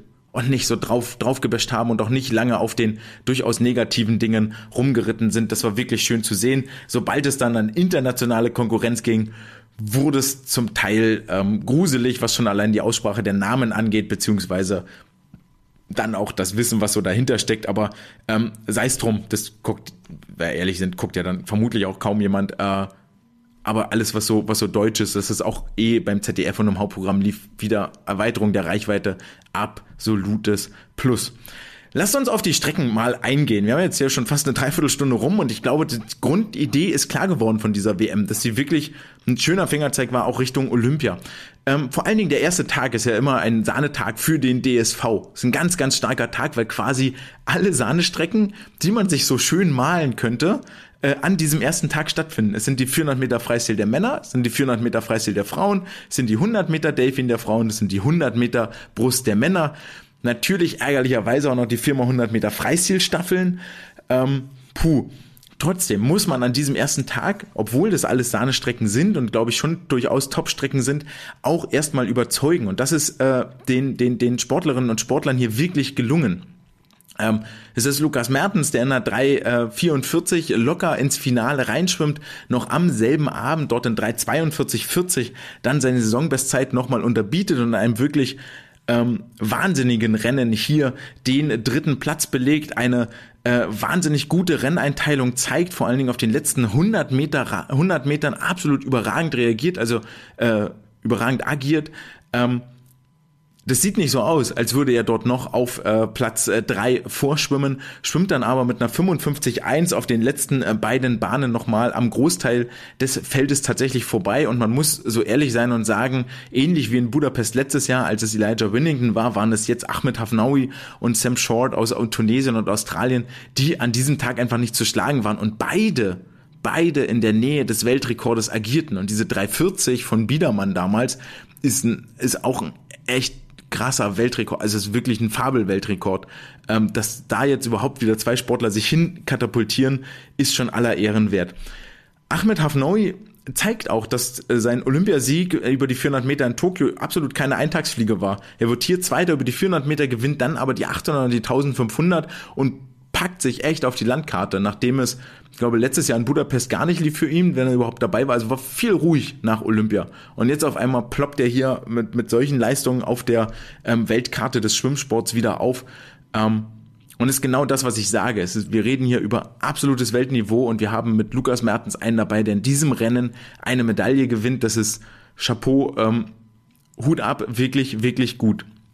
Das zweite Rennen war dann natürlich von über die 400 Meter von Isabel Gose, die ähm, mit 403,74 aus den Finals hier Richtung äh, Fukuoka geflogen ist, im Vorlauf mit 403,02 einen neuen deutschen Rekord aufstellt. Hurra! Sehr, sehr gut. Herzlichen Glückwunsch. Rutscht als Vierte damit ins Finale rein. Und da überlegt man ja schon als unbeteiligter Beobachter, Vierter, das ist ja relativ kurz vor der Medaille. Das ist ja, vielleicht geht da was. Als wissender Beobachter guckt man sich die Meldeliste an und sieht, na, Ariane Titmus, Katie Ledecky, Summer McIntosh. Nee. Es sind halt einfach drei, drei Schwimmerinnen, die unter vier Minuten schwimmen. Da, da ist Isa nicht. Ist sie nicht, weiß sie selber. 403 geile Zeit, nichtsdestotrotz absolut neue Bestzeit, hervorragende Entwicklung, da ist auch das Ende noch nicht abgeschlossen, ähm, kann es im Finale leider nicht mehr ganz bestätigen, 40527 wird dann siebte, aber nochmal siebte in diesem Feld nach deutschem Rekord im Vorlauf, ähm, ist immer noch immer noch sehr, sehr gut und kann man eigentlich gar nicht hoch genug einschätzen, zumal da noch weitere Rennen kamen, die diese Weltmeisterschaft in ein äh, wahnsinnig, wahnsinnig helles Licht für sie rücken werden. Und dann habe ich ja gesagt, haben wir noch zwei Starts an diesem ähm, ersten Wettkampftag, die man sich eigentlich schöner kaum malen könnte. Das ist Angelina Köhler über die 100 Meter Delfin, die im Vorlauf in 57,23 nur eine, eine Hundertstel, einen Wimpernschlag über ihrem deutschen Rekord bleibt, als drittschnellste ins Halbfinale einzieht und ähm, sowohl hier im Vorlauf als auch im Halbfinale äh, ihre Stärke auf der zweiten Bahn ausspielt. Also sie ist keine, die vorneweg extrem überzeugend agiert. Aber alles, was so nach der Wende auf den letzten 20, 25 Metern passiert, da gehört sie nochmal mit zu, nicht zu den Besten, sondern zu den Allerbesten in dieser Weltelite. Ähm, Im Halbfinale platzt dann der Knoten 57,05, 17 Hundertstel, der nächste deutsche, deutsche Rekord, der hier fällt, 17 Hundertstel schneller als ihre eigene Bestmarke, ähm, die sie erst vor kurzem war nicht bei den Finals, wobei der Quali ähm, aufgestellt hat. 26,5, 30,6, vor allen Dingen deshalb schneller geworden, weil sie auf den ersten, auf der ersten Bahn zwei Zehntel ähm, schneller war als im Vorlauf. Ganz, ganz starke Wende, ganz, ganz starker Übergang auch hier an der Stelle ähm, ist eh das Mantra in Berlin. Fokus auf Wende, Fokus auf die Starts. Ähm, ja, und da kann man mit Sicherheit noch das eine oder andere erwarten. Im Finale dann reicht es für sie nicht zu einer Verbesserung dieses deutschen Rekordes, sondern sie kann ihn nochmal einstellen. 57.05. Damit haben wir drei drei Rennen von ihr hier gesehen, die auf absolutem Weltmaßstab auch stattfinden. 57.05, 26 vorne weg, 30.6, quasi das exakt gleiche Rennen nochmal geschwommen und wird Fünfte in diesem Feld. Und warum wird sie Fünfte in diesem Feld? Weil auf Platz eins bis vier Vier der fünf, schnell, vier der fünf schnellsten 100 Meter Delfin-Schwimmerinnen in der Geschichte dieses Sports landen. Es ist Zhang Yufei, die sich den Titel holt. Es ist Maggie McNeil aus Kanada, die zweite wird. Tori Husk, die dritte wird. Und Emma McKeon, die den vierten Platz belegt. Und die sind alle durchaus auch in Schlagdistanz. Also 56, 88, 56, 6 halte ich jetzt nicht für völlig illusorisch, dass Angie das nächstes Jahr auch schwimmen kann. Und dann reicht das für einen ähnlichen Erfolg, wie sie in diesem Jahr hatte, wenn nicht sogar hängt dann noch so ein bisschen ab, ja. Die fünftbeste Delfin-Schwimmerin in der Geschichte ist Sarah Sjöström, die sich wohl vermutlich auch entscheiden wird, hier die 100 Delfin nochmal in Angriff zu nehmen für Paris. Aber dann reden wir von Platz 6 gegen die fünf Besten, die jemals über diese Strecke auf, in der Geschichte des Schwimmens existiert haben. Come on, so. Wie geil ist denn das bitte? Für Isa trifft da natürlich genau das Gleiche zu. Ja, gegen, gegen Katie Ledecky verlierst du halt einfach. Also es ist unfassbar für diese Frau. Ähm, ich glaube, hat jetzt das sechste Mal in Folge die 1500 Freistil gewonnen, 16 WM-Titel gewonnen. Naja, gut. Und wir, niemand war jemals schneller als Isa über die 400 Meter Freistil. Also auch das wahnsinnig geil. Kommen wir zum letzten Start an diesem Tag. 100 Meter Brust. Lukas Mazerat 59,09 geschwommen in London. Unrasiert, ungeschäft, ungetapert, maximal unvorbereitet. Von daher war der Druck groß, hier jetzt abliefern zu müssen. Und schon im Vorlauf platze der Knoten 58,74, endlich unter 59 Sekunden. Deutscher Rekord, 21 Hundertstel vom deutschen Rekord weggenommen, den Fabian Schwingenschlögel seit zwei Jahren gehalten hatte. Damit auf Platz drei ins Halbfinale geschwommen. Wahnsinnig schnelle erste Bahn, finde ich. Super dynamisch gewesen in diesem Vorlauf. Im Halbfinale 28,75, stark, Start, stark verbesserungswürdig, habe ich mir hier notiert. Da hat er eine halbe Länge Rückstand auf den Rest des Feldes. Das ist, also, nochmal, wir reden hier nicht von, von norddeutschen Meisterschaften oder vom, vom Vereinsschwimmfest Pusemuckel. Wir reden hier von der Weltelite. Und Lukas hat eine halbe Länge Rückstand nach dem Start und schwimmt sich aber als Zweiter ins Finale rein das unterstreicht eigentlich, wie extrem dominant er auf der Schwimmstrecke ist. Ich möchte jetzt nicht sagen, er ist der deutsche Adam Peaty. Ja, Peaty konnte auch nicht starten, konnte keine Wende, Kurzbahn Katastrophe gewesen, konnte dafür aber schwimmen wie kein Zweiter. Aber würde mich dann schon mal interessieren, was so die Daten sagen an der Schwimmgeschwindigkeit oder an so ähm, der, der, der Zeit von, keine Ahnung, 20 bis 40 Metern wer dort eigentlich wirklich realistisch schneller ist als das, was Lukas da ins Wasser bringt. 28,75 im Halbfinale, 28,88 dann im Finale. Da kündigt sich vermutlich schon an, was in den folgenden Tagen Gewissheit werden wird. Lukas ist einfach richtig, richtig krank. Das hatte mir auch Mike zwischendrin nochmal geschrieben, dass es fantastische Leistungen hier sind, aber Lukas eben wirklich wirklich mit Schnupfen zu kämpfen hat und die zwei Tage Pause, die er in der Mitte der Woche hatte, mehr oder weniger herbeisehnte. Im Finale sehr ambitioniert, vorneweg 37,3, also zwei Zehntel schneller als im Halbfinale, 31,5 dann nur drauf, hm, kam beim Anschlag auch so gar nicht, gar nicht hin und ähm, belegt dann am Ende Platz 5 in einem Rennen, wo es einen Sieger und drei Silbermedaillengewinner gibt, die auch alle nicht weit weg sind.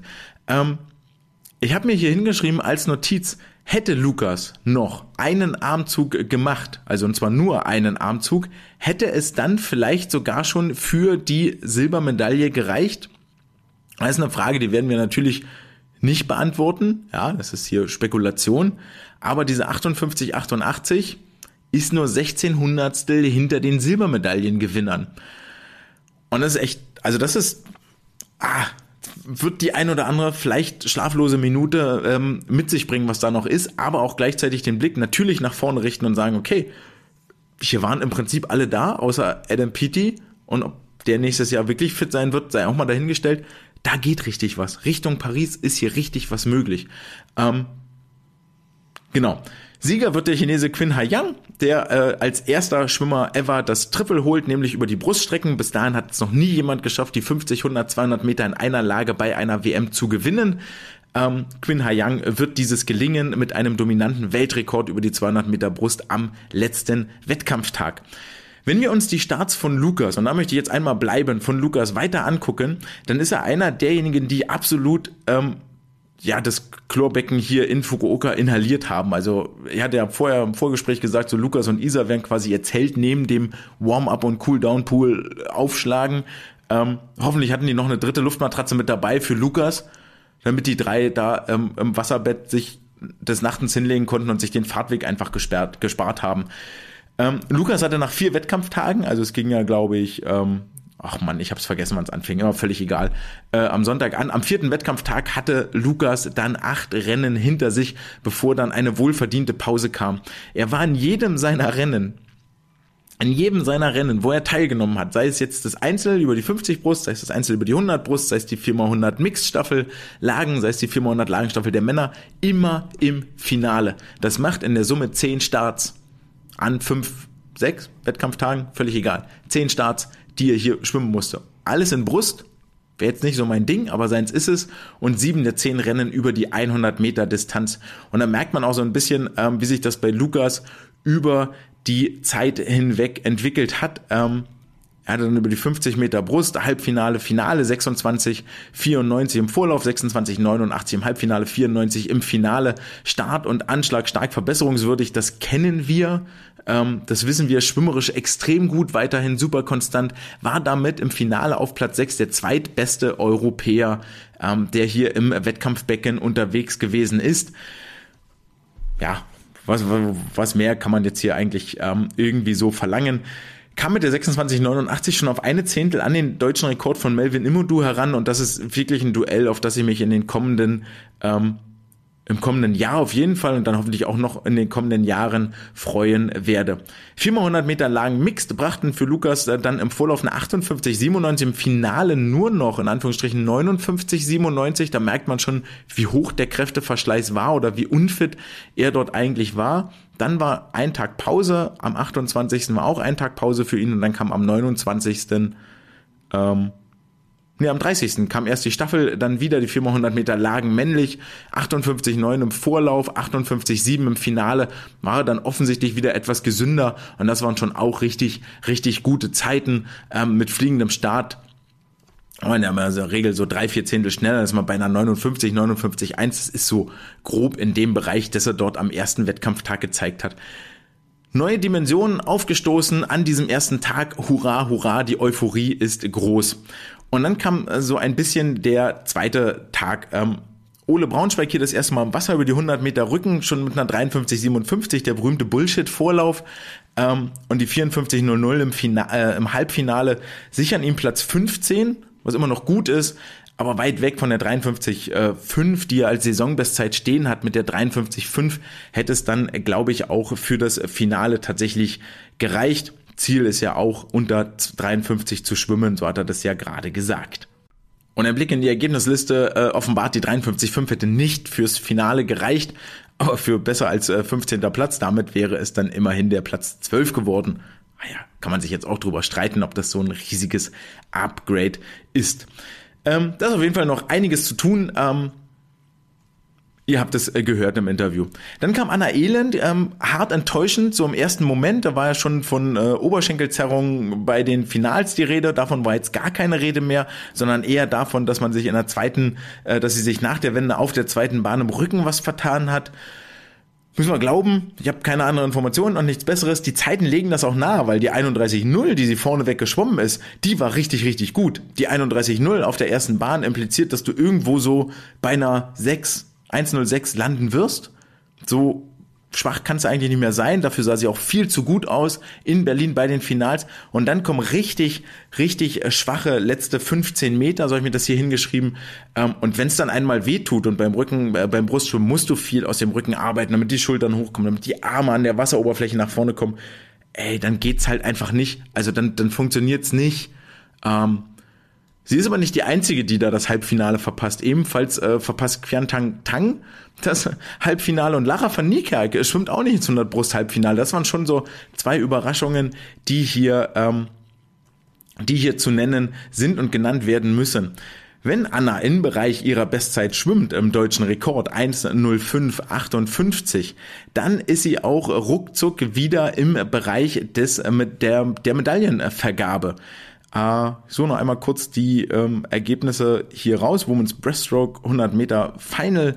Äh, denn die Medaillen gingen weg mit 1.05.94 an Lydia Jacobi auf Platz 3, Schoonmaker 1.05.84 auf Platz 2, Ruta Majotite auf Platz 1, 1.04.62 war also echt nicht zu schlagen, so 29,8 vorne rum ist eine Zeit, die auch für Gold, glaube ich, im 50 Brust Einzel gereicht hätte, was sie auf den 100 Metern angeht. Das ist, das ist wirklich unfassbar, was sie da gerade macht. Völlig zu Recht auch den 50 Brust Weltrekord zweimal, äh, einmal eingestellt, einmal unterboten. Das war, man sagt das immer so leicht zu erwarten, aber aus unserer Warte sage ich das jetzt einfach mal, das war zu erwarten und alles andere wäre nach den 100 Brust wirklich eine Enttäuschung gewesen.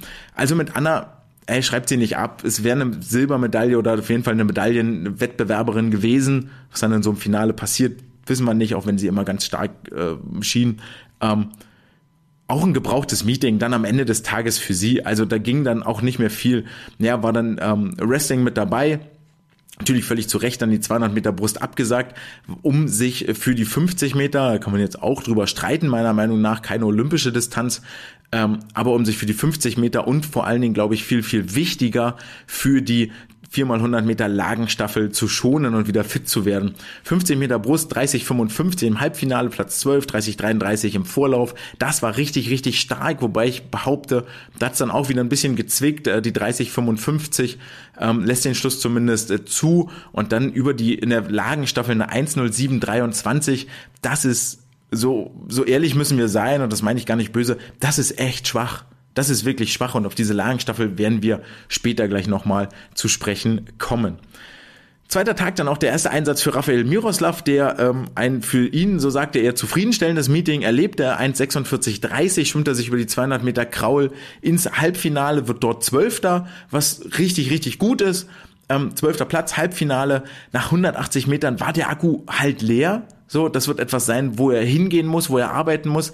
Ist aber etwas, wo ich finde, das ist bei vielen ähm, Amerikanern oder in Amerika Trainierenden aufgefallen, also selbst bei den US-Amerikanern selbst, ähm, dass dort am Ende der, der Wettbewerbe, am Ende der Schwimmstrecken immer so ein bisschen die Kraft gefehlt hat. Ähm, und das ist mir auch bei Raphael aufgefallen. Ich fand das auch ähm, bei Erik, da werden wir über die 100 Meter Delfin, Erik Friese, gleich nochmal kurz äh, sprechen über seinen Einzelstart.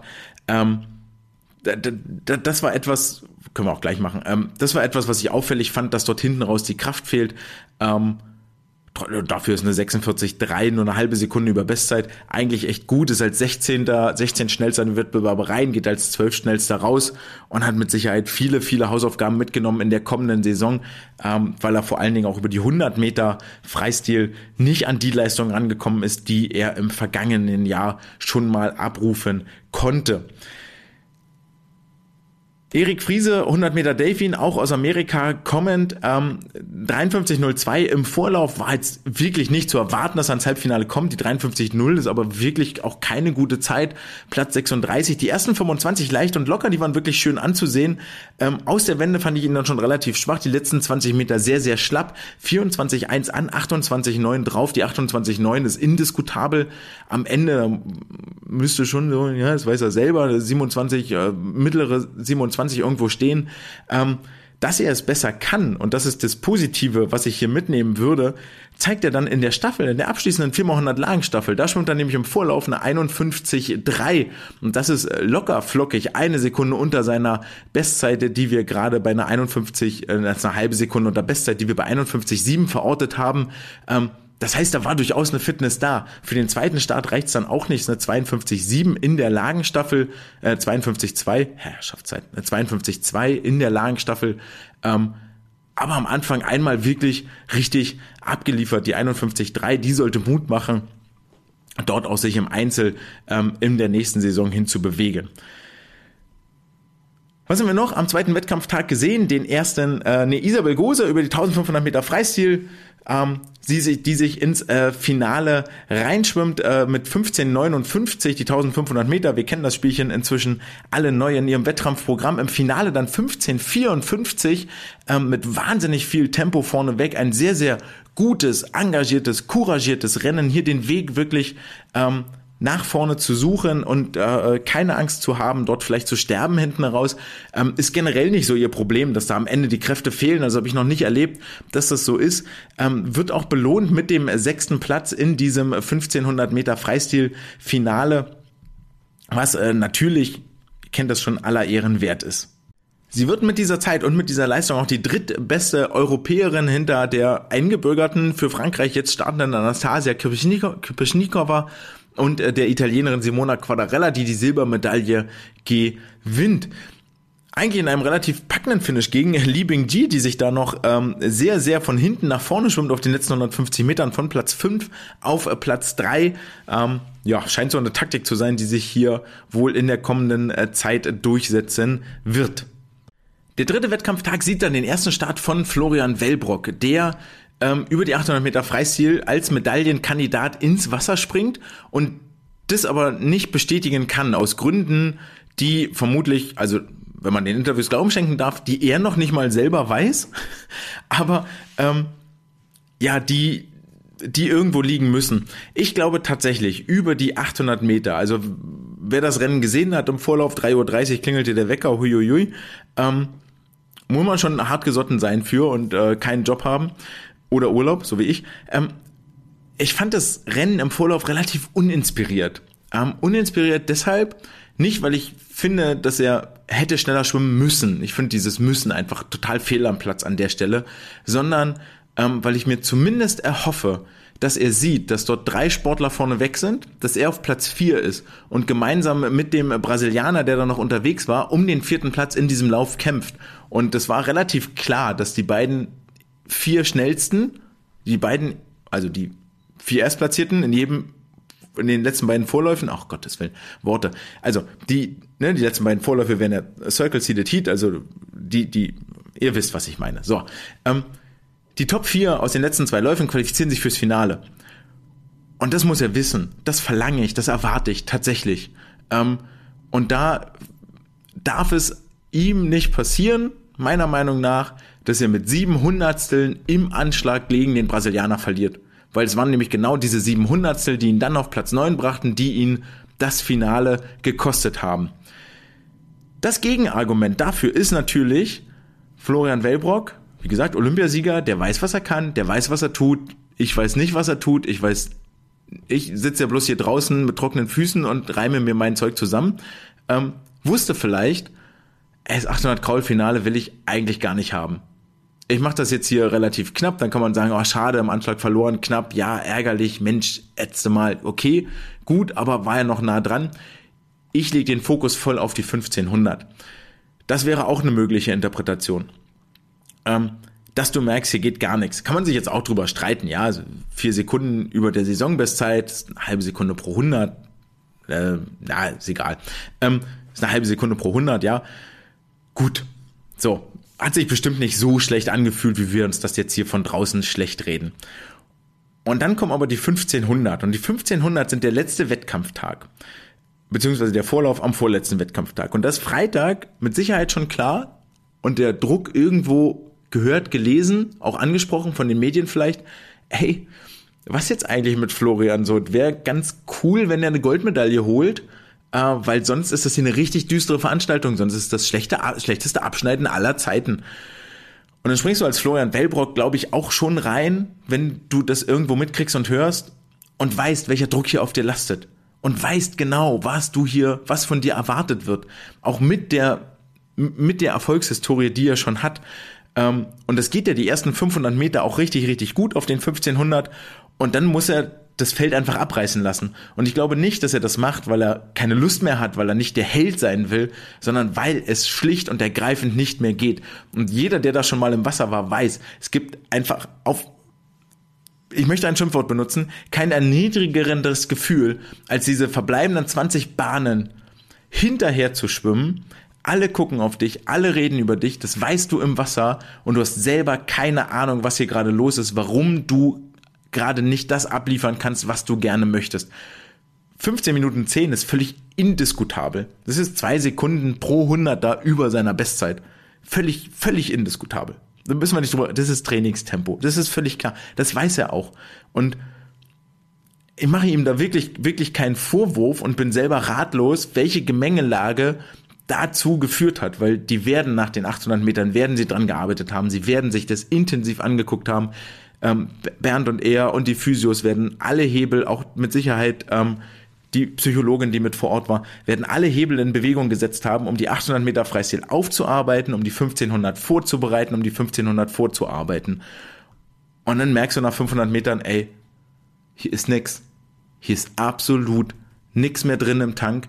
Ich kann das nicht mehr. Ich, ich, komm nicht, komm nicht voran. So, lasst mich, lasst mich einfach alle, alle in Ruhe.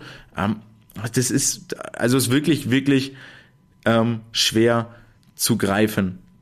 Wenn wir da, sehen wir das in seinen Zeiten hier irgendwo, das eine 30,2, 30,5, ja, schon vorneweg eine 30,0 im Schnitt, 30,2 und dann so ab 500 geht's los, 30,5, 30,3, 30,6, 30,6, 30,8, 30,8, 30,9, 30,9, 30,9, na, das ist, ey, fast, das ist über eine Sekunde langsamer pro 50er. Das ist, das ist nichts. Also, gut, abgehakt, Deckel drauf, gar nicht lange drüber reden, Mund abputzen, weitermachen. Ähm, es kommen die nächsten Wettkämpfe und da wird's wieder gehen. Er hat zwei Weltmeistertitel im Freiwasser geholt, nicht zu vergessen. Ähm, über die fünf Kilometer, über die zehn Kilometer. Er ist Olympiasieger, er ist Weltmeister, er hat alles erreicht. Und das war jetzt einfach ein Off-Day, ein Off-Meet. Das gibt's, sowas passiert. Gut, haken wir ab. Ähm, kommen wir zu schöneren Geschichten, nämlich zu seinem Trainingspartner Lukas Mertens. Lukas ging mit einer Bestzeit äh, von 7,41 in diese 800 Meter Freistil rein und schwamm in 7 Minuten 39, 48 im Finale auf den fünften Platz.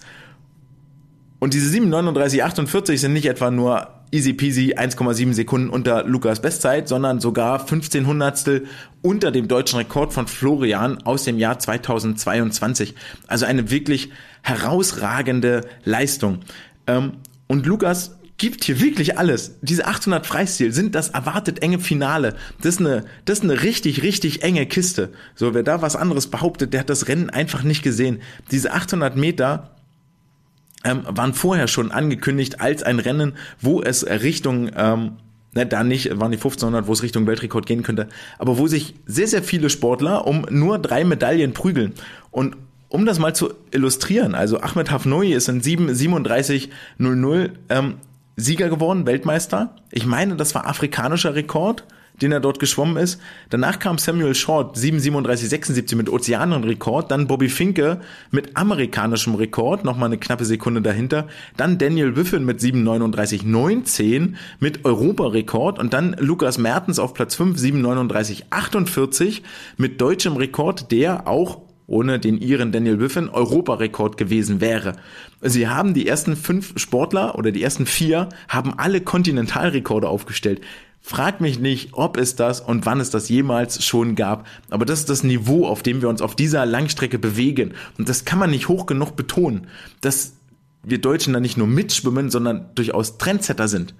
Wir sind dort mittendrin. Wir geben die Richtung mit vor ja, in die wir dort arbeiten. Lukas sagte auch dann hinterher, ähm, schrieb er mir tatsächlich, ey, Rennen, ich habe alles reingeworfen, was ich konnte, ich habe wirklich alles gegeben. Das, das ist das, was ich konnte. Mehr konnte ich nicht. So, die anderen waren einfach besser. Und das ist wirklich, wirklich schön zu sehen ähm, und schön zu hören. So auch da, da, da schwang so eine Euphorie irgendwie mit, so, ey, ich habe ich hab alles reingehauen, was ich konnte. Ich halt mega cool. Ähm, er kann das hohe Anfangstempo nicht bis zum Ende durchhalten. Da waren die anderen noch also sind die anderen noch ein bisschen stabiler hinten raus und am Ende, wie auch immer die das machen, keine Ahnung. Ähm, die Magdeburger sind ja durchaus bekannt für ihre hohen, hohen Trainingsumfänge. Ähm, ja, aber das ist ein, ein, ein Rennen, da putzt man sich den, leckt man sich alle zehn Finger danach. Das ist wirklich, wirklich geil. Also das hat, das hat echt Spaß gemacht.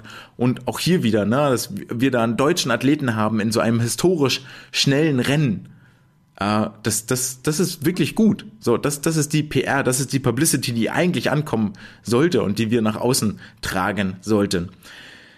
Ähm, es folgt am nächsten Tag der erste Start von Lisa Marie Finger in der 400 Meter Lagen Mixed Staffel. Da hat mich ein bisschen irritiert, dass eigentlich geplant war, dass Anna Elend die Bruststrecke schwimmt, was ich so gar nicht, gar nicht verstehe ähm, weil die Besetzung, die jetzt hier im Wasser war, ist die schnellste, die wir haben. Braunschweig vorne weg, Lukas Matzerath 100 Brust, Angelina Köhler 100 Delfin, Lisa Finger 100 Meter Freistil.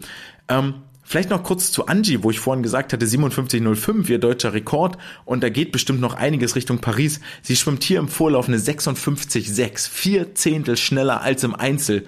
Hält unter anderem mit Emma McKeon mit, die ja im 100 Delfin-Finale nur ein Platz vor ihr war.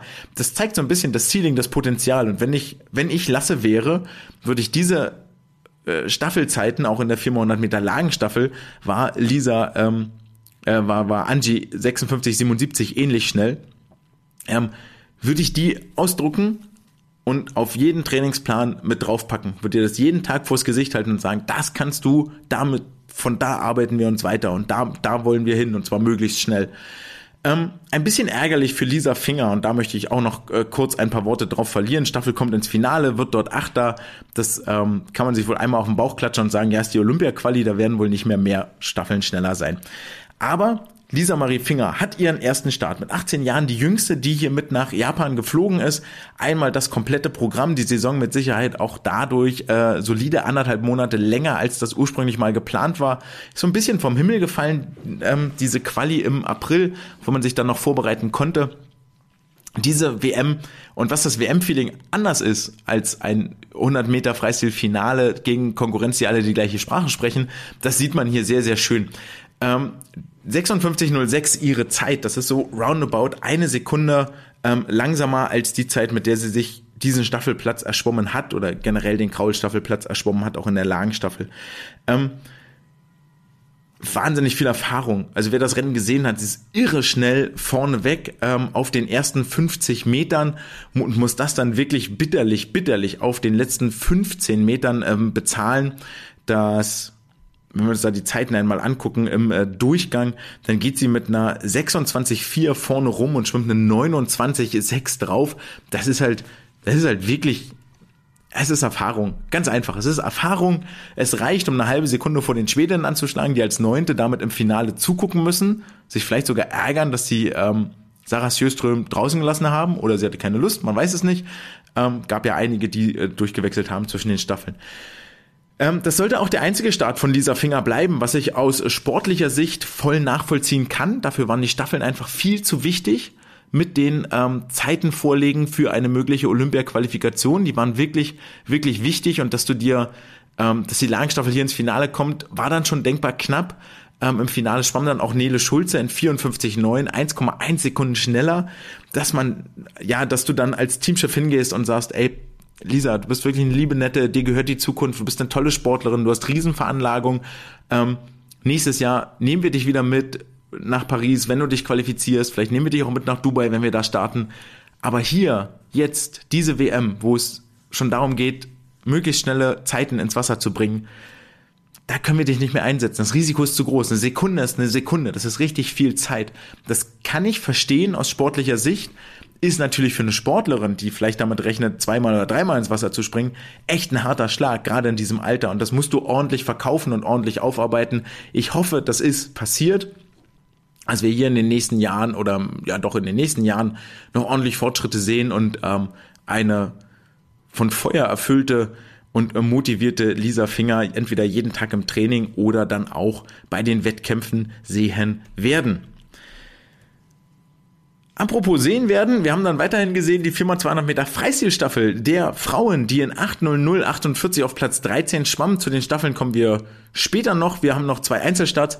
Ähm, wir gucken uns nochmal an. Äh, Peter Vajasi, 50 Freistil, 22,54 im Vorlauf, reicht für Platz 42. Das ist auch irgendwie okay. So ist das, wo er zu erwarten war. Das reicht nicht fürs Halbfinale, bei weitem nicht. War auch nicht zu erwarten. Ähm, ist aber deutlich im Bereich seiner Bestzeit, ist unter der Saison Bestzeit und ähm, legt auch schon mal den Grundstein für das, was äh, da noch in den äh, Staffeln dann auch zu sehen war. In der 400 Meter Freistil Mixed schwimmt er in 48,93 als Start schon mal ein wirklich, wirklich gutes Rennen einen Tag äh, später. Super schnell und spritzig, ähm, beim Anschlag über die 50 Meter, vielleicht noch sehr lang gewesen. Wichtig, diesen Einzelstart hier zu machen. Erik Friese haben wir auch schon äh, besprochen über die 100 Meter Freistil. 100 Meter Delfin natürlich. Damit bleibt noch ein Punkt offen. Wir müssen uns den Staffeln widmen, weil die Staffeln geben ja immer wieder, ähm, wie gut bist du denn als Mannschaft? Also nicht nur als DSV-Nationalteam, sondern auch im Verein oder sonst irgendwo. Ähm, was für eine breite Basis hast du denn? Und nachdem wir die breite Basis über die Einzelstarts gelobt haben, muss man eigentlich mit Blick auf die Staffeln sagen, hm, da sind aber schon noch Lücken so auf den Staffelstrecken und zwar große. Also wenn du richtig Bock hast, dir ein Olympiaticket zu sichern oder ein WM-Ticket erstmal nur oder ein Europameisterschaftsticket, ey, dann greif alles an, was eine Staffelstrecke ist. Wirklich, let's go. So, die Tür ist offen. Ähm, fängt ja damit an, dass die 400 Freistilstaffel der Frauen nicht gestartet ist. Ich weiß ehrlich gesagt nicht, warum, müsste ich jetzt lügen, ob sie den A-Card nicht geschafft hat, ob sie die Quali-Zeit gar nicht erst geschafft hat oder ob der DSV einfach verzichtet hat. Das weiß ich wirklich nicht. Ähm, Sei es drum.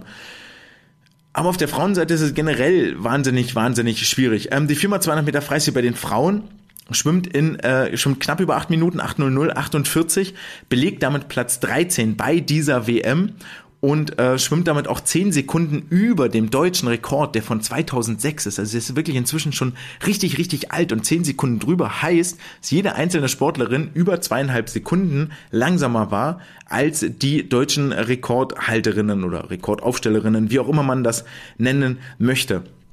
Isabel Gose fing an mit einer 1,58,7, hat ja auf die 200 Meter Freistil verzichtet aus Load-Management-Gründen. Das war, wenn wir uns die 1,58,7 angucken, die vollkommen, vollkommen richtige Entscheidung. Ähm, das hätte, glaube ich, nicht mal fürs Halbfinale gereicht. Irgendwo habe ich es mir aufgeschrieben, aber es war auf jeden Fall 1,58,7.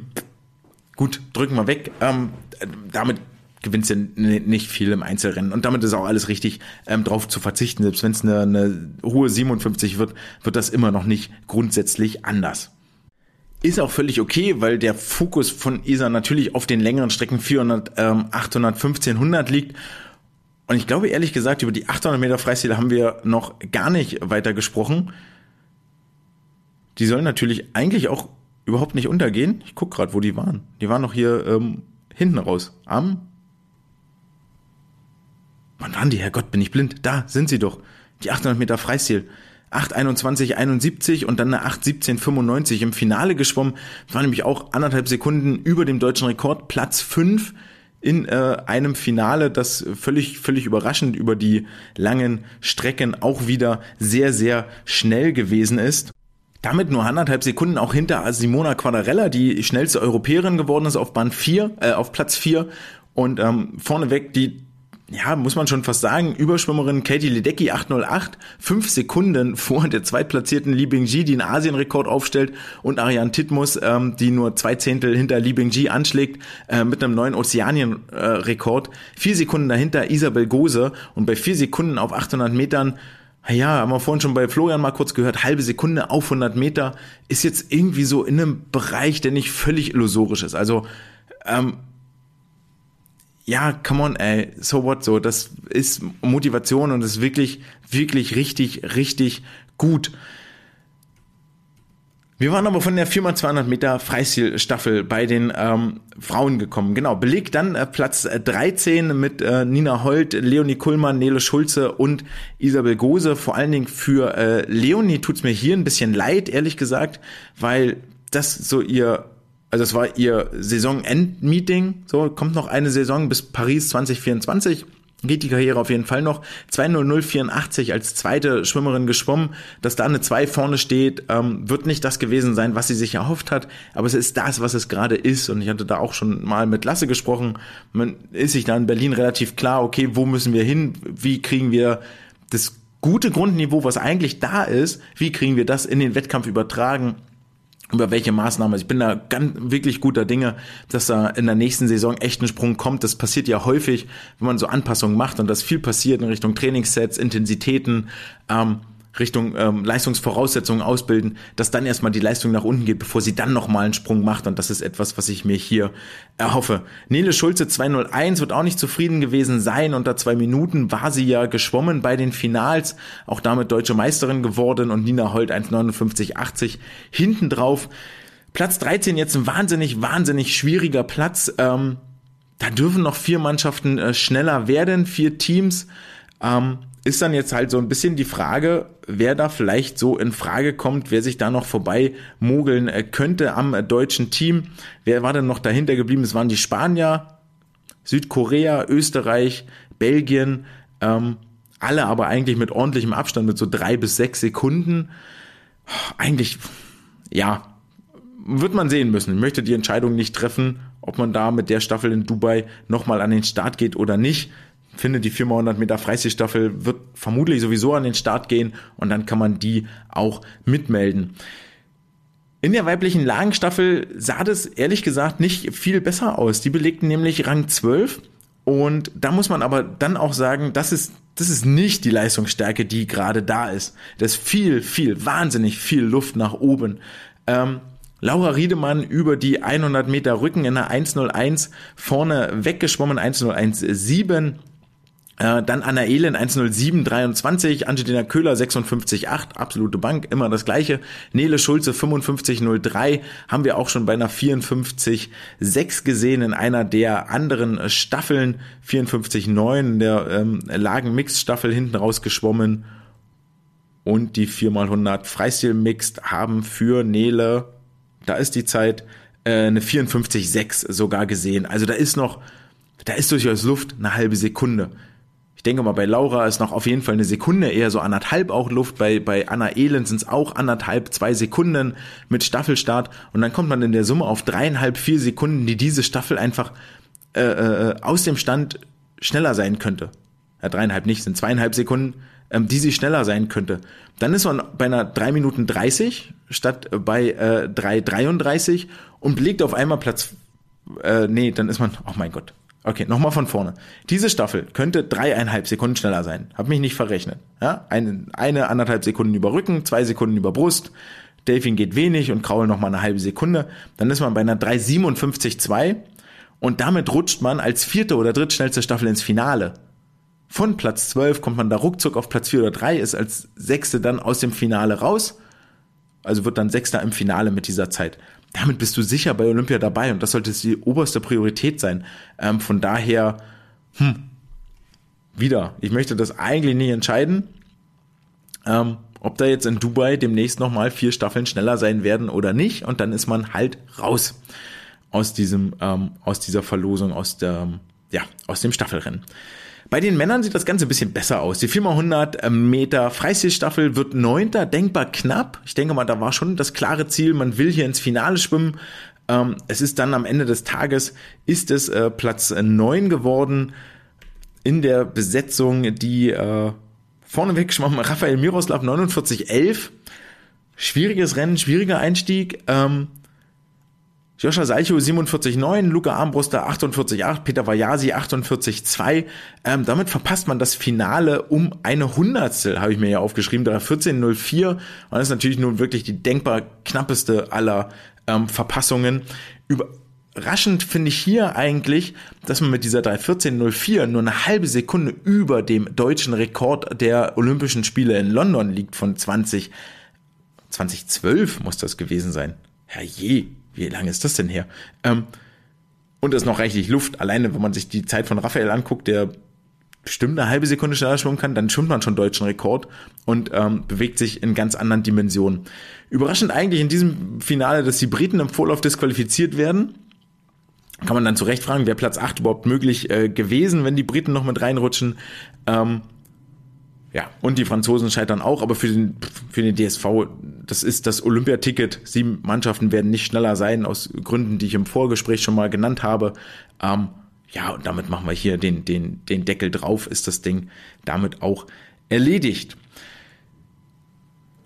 Ebenfalls bei den Männern die 4x200 Meter Freistilstaffel auf Platz 7, 70614. Die Endzeit getragen vorneweg von Lukas Mazerat, der 1,44,8 schwimmt. Und das ist eine Zeit, über die wir dann vielleicht doch nochmal reden müssen. Denn die, Lukas hat ja auch auf die 200 Meter Freistil verzichtet und wird sich danach möglicherweise vielleicht eventuell etwas geärgert haben, denn diese 1,44,8 ist wahnsinnig, wahnsinnig schnell. Ähm,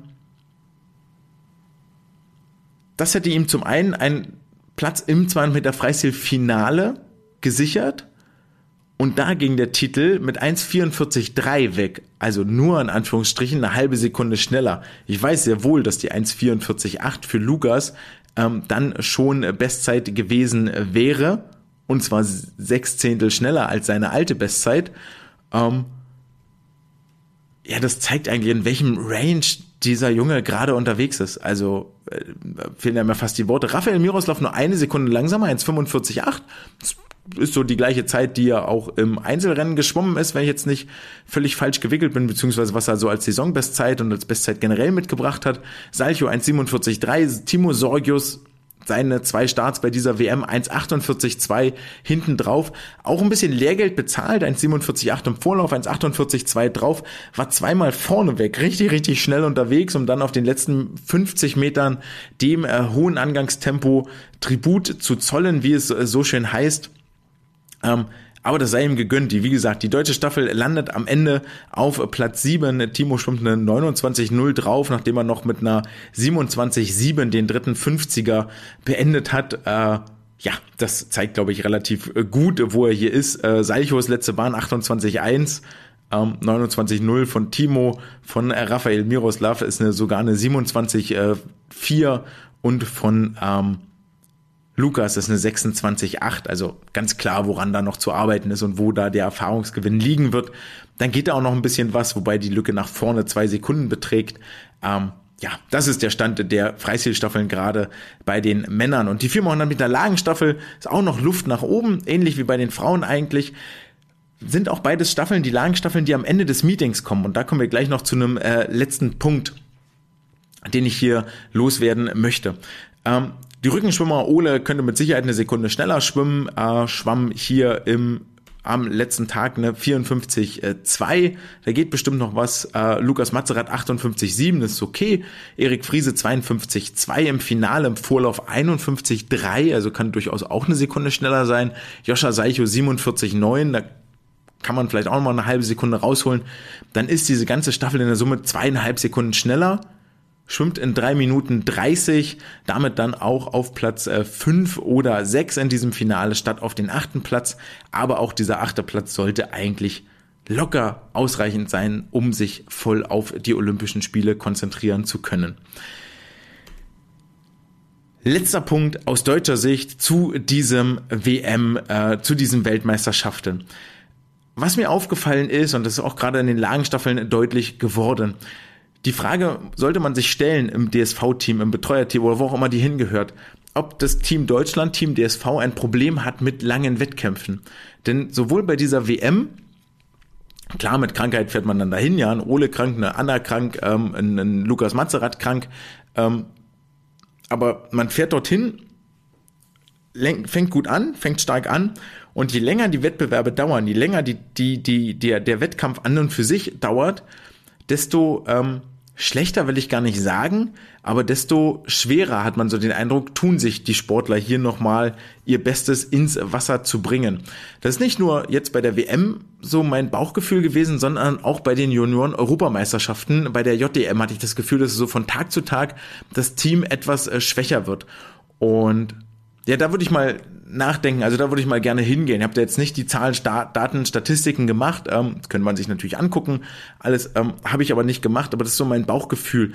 Alternativ mag man vielleicht auch argumentieren, vielleicht ist das Programm einfach nur ungünstig. Ja, wenn du mit vier Sahnestrecken anfängst, dann bleibt am Ende nicht mehr viel übrig, was du richtig, richtig gut kannst. Ähm, die 50 Meter Rücken von Ole reichen für einen Finalstart. Das ist richtig gut. Ist jetzt aber auch nicht keine Paradedisziplin, schon gleich gar nicht Richtung, Richtung Olympia. Anna Ehle entscheidet über die 50 Meter Brust im Halbfinale aus. Da sind auch die 100 Meter viel, viel eher im Fokus. Die 100 Delfin männlich, haben wir nicht so viel. 50 Freistil männlich, haben wir auch gerade keinen, der das kann. 200 Meter Rücken weiblich, haben wir auch keinen, der das kann. Ähm, vielleicht ist das Programm auch einfach nur unglücklich für das DSV-Team. Das kann auch sein, aber trotzdem irgendwie überwiegt dann so ein fades Gefühl und dann hat man am Ende der Wettbewerbe nicht mehr so viele Staffelstarts, wie man sie, äh, nicht mehr so viele Finalstarts, wie man sie am Anfang hat.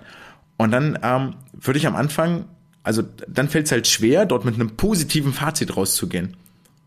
Ja, so stark der Anfang war und so gut der war und so viel Lob der bekommen hat, völlig zu Recht.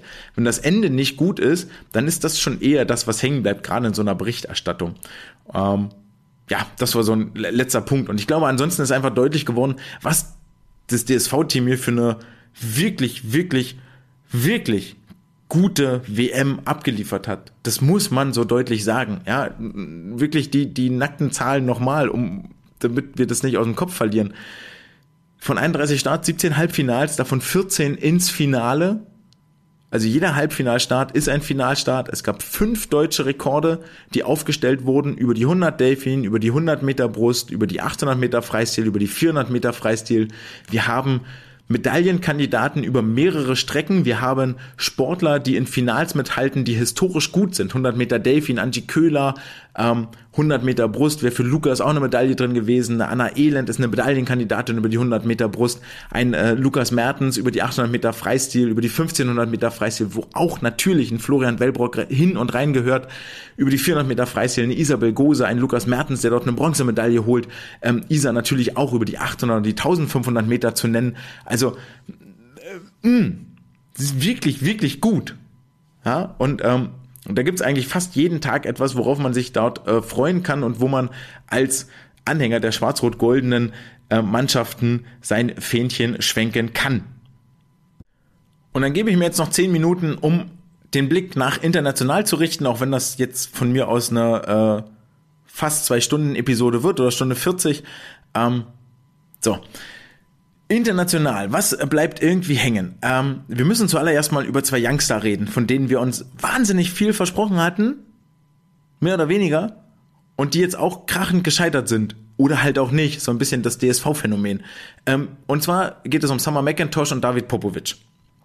Ähm, sind zwei Sportler, gerade Summer McIntosh, über die 400 Meter Freistil am ersten Wettkampftag keine Medaille geholt, nur auf Platz 4 geschwommen, nur in Anführungsstrichen, in einem Rennen, das von Ayan Titmus derartig dominiert wurde, dass wir, glaube ich, wirklich, wirklich alle überrascht waren, die sich den Weltrekord zurückgeholt hat.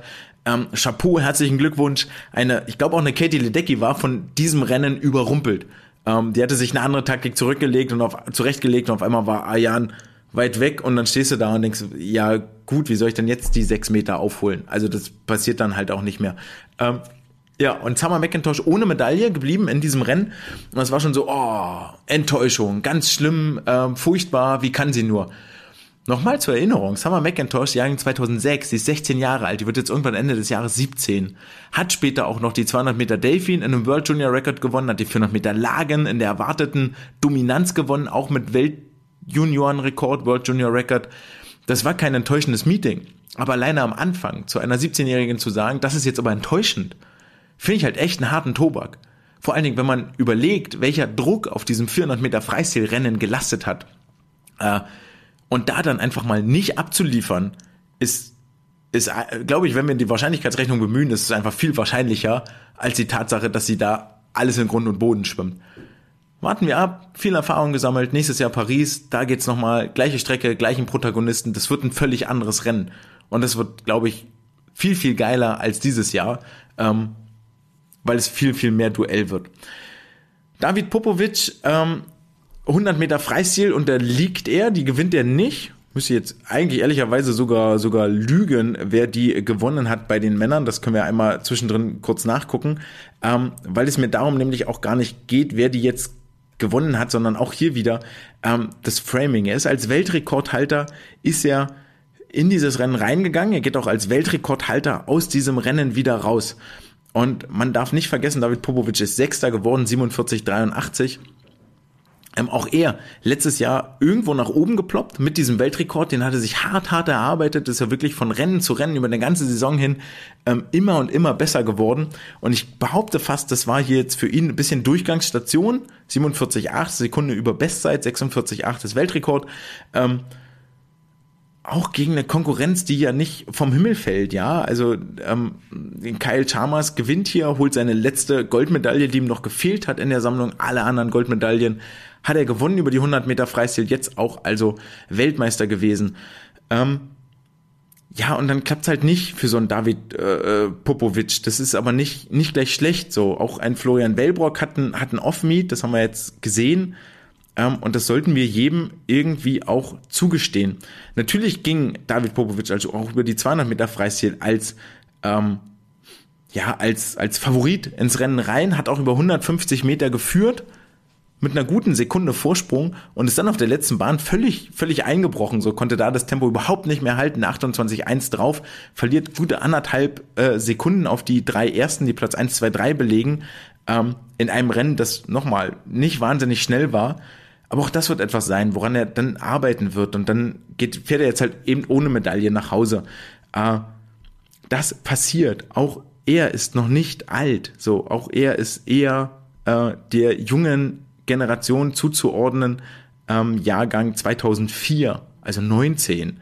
Da geht noch einiges. Also das ist nicht Ähm, und da würde ich mir einfach wünschen, dass wir das Ganze ein bisschen mehr auch in ein Licht drücken und bewerten und dann nicht, nicht auf die Sportler draufböschen. Ähm, und ähm, ja, also ich glaube, ihr wisst, wo ich da jetzt hin will. Was sind wir sonst noch? Ähm, die Australier dominieren das Geschehen, habe ich schon gesagt. 22 Jahre nach Fukuoka 91 gewinnen sie wieder den Medaillenspiegel. Das war auch das letzte Mal Fukuoka 91, dass sie im Medaillenspiegel ganz vorne waren. Ähm, gewinnen 30 Prozent aller Rennen, 13 von 42. Das ist, das ist echt eine taffe Bilanz. Also sie ist wirklich gut. Ähm, auch einige Weltrekorde, die auf ihren Zettel gehen, da kommen wir gleich nochmal zu. Ähm, das war, das kam schon überraschend in dieser Stärke. Allerdings darf man nicht vergessen, also 13 Titel ist wirklich richtig stark. Die Amerikaner haben in Budapest letztes Jahr 17 Titel gewonnen. Also es war nochmal eine ganz andere Hausnummer. Und da hat keiner davon geredet, ah, hier, also da war das nicht, bei weitem nicht so eine Schlagzeile. Äh, des Weiteren fand ich die Chinesen erstaunlich stark. Die waren richtig, richtig gut. Vielleicht auch, weil das Nachbarland ist. Sonst immer eher Probleme bei den internationalen Highlights. Holten 16 Medaillen, davon fünf Titel. Letztes Jahr ein Titel, insgesamt fünf Medaillen. Also ein ganz klarer Sprung nach oben, der hier stattgefunden hat. Ähm, bei den Australiern vielleicht auch noch hervorzuheben, weil es historisch war, Kaylee McKeon, die Rückenschwimmerin, gewinnt auch alle drei Rückenstrecken, einen Tag nach dem Chinesen ähm, vergessen Quinn, Hayang Quinn, oh Gott. Ähm, er gewinnt einen Tag nach ihm alle drei Rückenstrecken, sonst wäre sie die erste gewesen, die ein äh, das Triple bei einer WM holt. So ist sie die erste Frau, die das Triple bei einer WM holt, also alle drei Strecken in einer Lage gewinnt. Und damit sind auch eigentlich mit den USA und den Australiern und mit den Chinesen, wenn wir das äh, zusammenzählen, sind damit in der Summe schon 25 von 42 Titeln vergeben. Ähm, da bleiben bloß noch 17 für die verbleibenden teilnehmenden Nationen übrig. Vielleicht auch, um nochmal zu sagen, was bezeichnen wir denn als Dominanz oder was wäre denn ein richtig, richtig gutes Abschneiden? Ähm, wir sagen immer so eine Goldmedaille oder zwei, ja, es lasst es bloß auf ein, zwei Schultern. Ich habe an den Franzosen klar gemacht, warum das so ist. Und da sind die Franzosen wirklich nicht allein. Ähm, es gab sehr, sehr starke Nationen, es gab aber auch entsprechend Verlierer auf der Seite. Ich fand die Briten eigentlich nicht so stark. Jetzt kann man sagen, oder oh, MPT, klar, fehlen auch äh, wesentliche Bauteil, in den Lagenstaffeln und in, die, in der 100 Meter Bruststrecke. Holen trotzdem noch acht Medaillen, zweimal Gold, gewinnen die 200 Meter Freistil und die Firma 200 Meter Freistil. Ähm, und viel lastet dort aber auf den Schultern von ähm, Duncan Scott und äh, Tom Dean, die äh, die 200 Meter Freistil gewinnen, erster und zweiter werden, Silber und Bronze holen über die 200 Meter Lagen und damit sind die zwei auch schon mal für vier plus die Staffel für fünf Medaillen der acht verantwortlich. Hm. Letztes Jahr war auch so ein bisschen so. Ähm, die 200 Meter Lagen waren eh ein ziemlich, ziemlich geiles Rennen. Ähm, weil dort äh, Duncan Scott und Tom Dean auf den letzten 50 Metern in der Kraulstrecke wirklich alles von hinten aufholen. Äh, einer von beiden schwamm auf Bahn 1, schwamm, glaube ich, auf den letzten 50 Metern von, von Platz 8 auf Platz 1 nach vorn. Äh, ist tatsächlich eine Sache, die man jetzt nicht so wahnsinnig häufig sieht. Äh, kann man jetzt hier auch nochmal kurz äh, raussuchen in der, in der Ergebnisliste. Gewonnen hat natürlich Leon Marchand im äh, Europarekordzeit und dann ist es äh, Tom Dean, der, auf, der von Platz 7 nach der Bruststrecke ist Achter nach Rücken. Ähm, mit einer 27,1 und das ist eine Sekunde schneller als der zweitschnellste Duncan Scott 28,2 und fast anderthalb Sekunden schneller als der Rest des Feldes äh, hier auf den Bronzerang schwimmt. Äh, äh, das war völlig abgespaced. Also das war, das war echt ekelhaft. Ähm, die Franzosen, schon gesagt, verteilen sich eigentlich Goldmedaillen auf zwei Schultern. Das ist auch so ein One-Trick-Pony. Die Italiener holen nur sechs Medaillen und nur einen Titel. Thomas Ceccon über die 50 Meter Delfin, der Rücken-Weltrekordhalter, ähm, hatte eh mit den 50 Delfin 100 Rücken relativ toughes Programm, die da sehr nah beieinander sind. Ähm, die Italiener haben letztes Jahr noch sieben Goldmedaillen und äh, 15 Medaillen insgesamt geholt. Und die Kanadier fand ich auch nicht so stark. Insgesamt sechs Medaillen, zwei aus jeder Farbe und vor allen Dingen die beiden Goldmedaillen kommen nur durch Summer McIntosh, 200 Delfin, 400 Lagen, keine Maggie McNeil. Ähm, wen es da noch alles gibt, das ist eine Sydney Pickram, eine Kelsey Walk, eine Kylie Maas, eine Ingrid Wilm, eigentlich eine wahnsinnig starke Nation, die jetzt hier boah, nicht so richtig zu überzeugen weiß. Äh, holten letztes Jahr noch elf Medaillen, davon drei Titel. Äh, kann man eigentlich nur hoffen, weil da war wirklich eine ganz, ganz goldene Generation unterwegs, dass sie sich zum letzten Jahr nochmal, äh, zum nächsten Jahr nochmal sich mehr in die Waagschale werfen, weil da echt einige dabei sind, die richtig gut sind. Man darf auch nicht vergessen, der Architekt dieses Erfolges, Ben Titley, ist nach Spanien gegangen, nach Barcelona, glaube ich, ins Schwimmzentrum. Und äh, da gab es einen Trainerwechsel. Also hat ja häufig auch was mit den Erfolgen der Sportler zu tun. Letzter Punkt, zehn Weltrekorde gab es bei dieser WM in Fukuoka und das klingt aber witzig und wurde wirklich großteils, also hier ein Weltrekord, da ein Weltrekord, da ein Weltrekord, da ein Weltrekord, ähm, ist natürlich auch eine geile Schlagzeile, die man immer wieder rauskramen sollte, aber das ist nicht so, das ist nicht so atemberaubend, wie man irgendwie meint. Es ist damit, damit ist diese WM mit zehn Weltrekorden nur die, die acht erfolgreichste, die acht schnellste WM, also auf Platz acht der Most Record-Breaking Weltmeisterschaften. Ähm, 2015 gab es elf Weltrekorde, 2017 elf, 2019 gab es auch zehn. Einzig letztes Jahr gab es nur drei und das kann man so ein bisschen beiseite drücken, weil es das postolympische Jahr war mit Commonwealth Games, mit Europameisterschaften, mit Weltmeisterschaften. Das war nicht vollgepackt im Terminkalender. Ähm, zehn Weltrekorde ist einfach völlig im Schnitt. Nix, wo man jetzt äh, große Augen kriegt und die wieder in die Höhlen zurückdrücken sollte. Ansonsten waren es wirklich acht unfassbar anstrengend, lange Tage, gerade mit nachts aufstehen und ähm, reingucken, was so, da könnte man vielleicht auch nochmal überlegen, wie man da den Überblick behalten sollte. Ähm, trotzdem Wettbewerbe, die irre viel Spaß gemacht haben. Es war eine sehr, sehr, sehr, sehr, sehr gute WM. Ähm, die beste WM aller Zeiten war in der Vorankündigung so plakativ. Weiß ich nicht, ob ich mich so weit aus dem Fenster lehnen würde. So viel habe ich noch nicht erlebt aber die waren schon von all den Medaillen, von all den Geschichten, Lian Marchand 400 Lagen, das 800 Meter Freistilfinale, ähm, das 400 Meter Freistilfinale bei den Frauen, mit, dem, mit denen es angefangen hatte. Generell die ganzen Langstrecken waren ein, waren ein Fest für den Schwimmsport. Die 200 Meter Lagen waren großartig, die 100 Meter Delfin waren historisch von ihrer Besetzung her. Ähm, dann die, die Triple, die dort eingefahren wurden, die ähm, es waren wirklich so, so viele Geschichten und die, der DSV, die deutschen Schwimmer einfach mittendrin. Das ist das, was dann eigentlich tatsächlich am allermeisten Spaß macht. Deckel drauf. WM Fukuoka in the books. Können jetzt die Geschichtsschreiber loslegen und ähm, ihre Geschichten erzählen und erfinden. Wir machen auch den Deckel drauf auf diese Folge. Ich hoffe, ihr habt euch gut unterhalten gefühlt, konntet nochmal eintauchen. Ähm, wisst jetzt einzu, einzuordnen, wenn euch jemand erzählt, na, wie war eigentlich die WM, könnt ihr ein bisschen was dazu erzählen. Ähm, und hoffentlich könnt ihr auch in den nächsten Wochen noch was erzählen. Äh, aktuell schon wieder Wettbewerbe unterwegs, nämlich die Universiade in Chengdu. Die ist gerade im Gange. Gab es auch schon einen Titel für die äh, für das deutsche Team, nämlich Luca Nick Armbruster hat die 50 Meter Delfin gewonnen. Hanna Küchler stand heute im Finale über die 100 Meter Freistil. Äh, Bente Fischer, Marius Zobel, Leonie Kuhlmann mit dabei und ich hoffe, ich habe keinen vergessen, ähm, der da gerade noch mit am Start ist. Als Saisonabschluss quasi die Weltfestspiele der Studenten. Muss ein geiles Event sein. Hätte ich auch ziemlich Bock, dort mitzumachen. Und die ähm, Konkurrenz ist auch groß. Die Chinesen haben dort ihre Olympiasieger mit dabei. Yang Shufai ist mit, mit, mit dabei. Ähm, Quinn Yang ist mit dabei, der Brustschwimmer mit dem Triple. Also ähm, da geht schon einiges auch an Leistung. Da musst du was ins Wasser bringen, um dort zu gewinnen.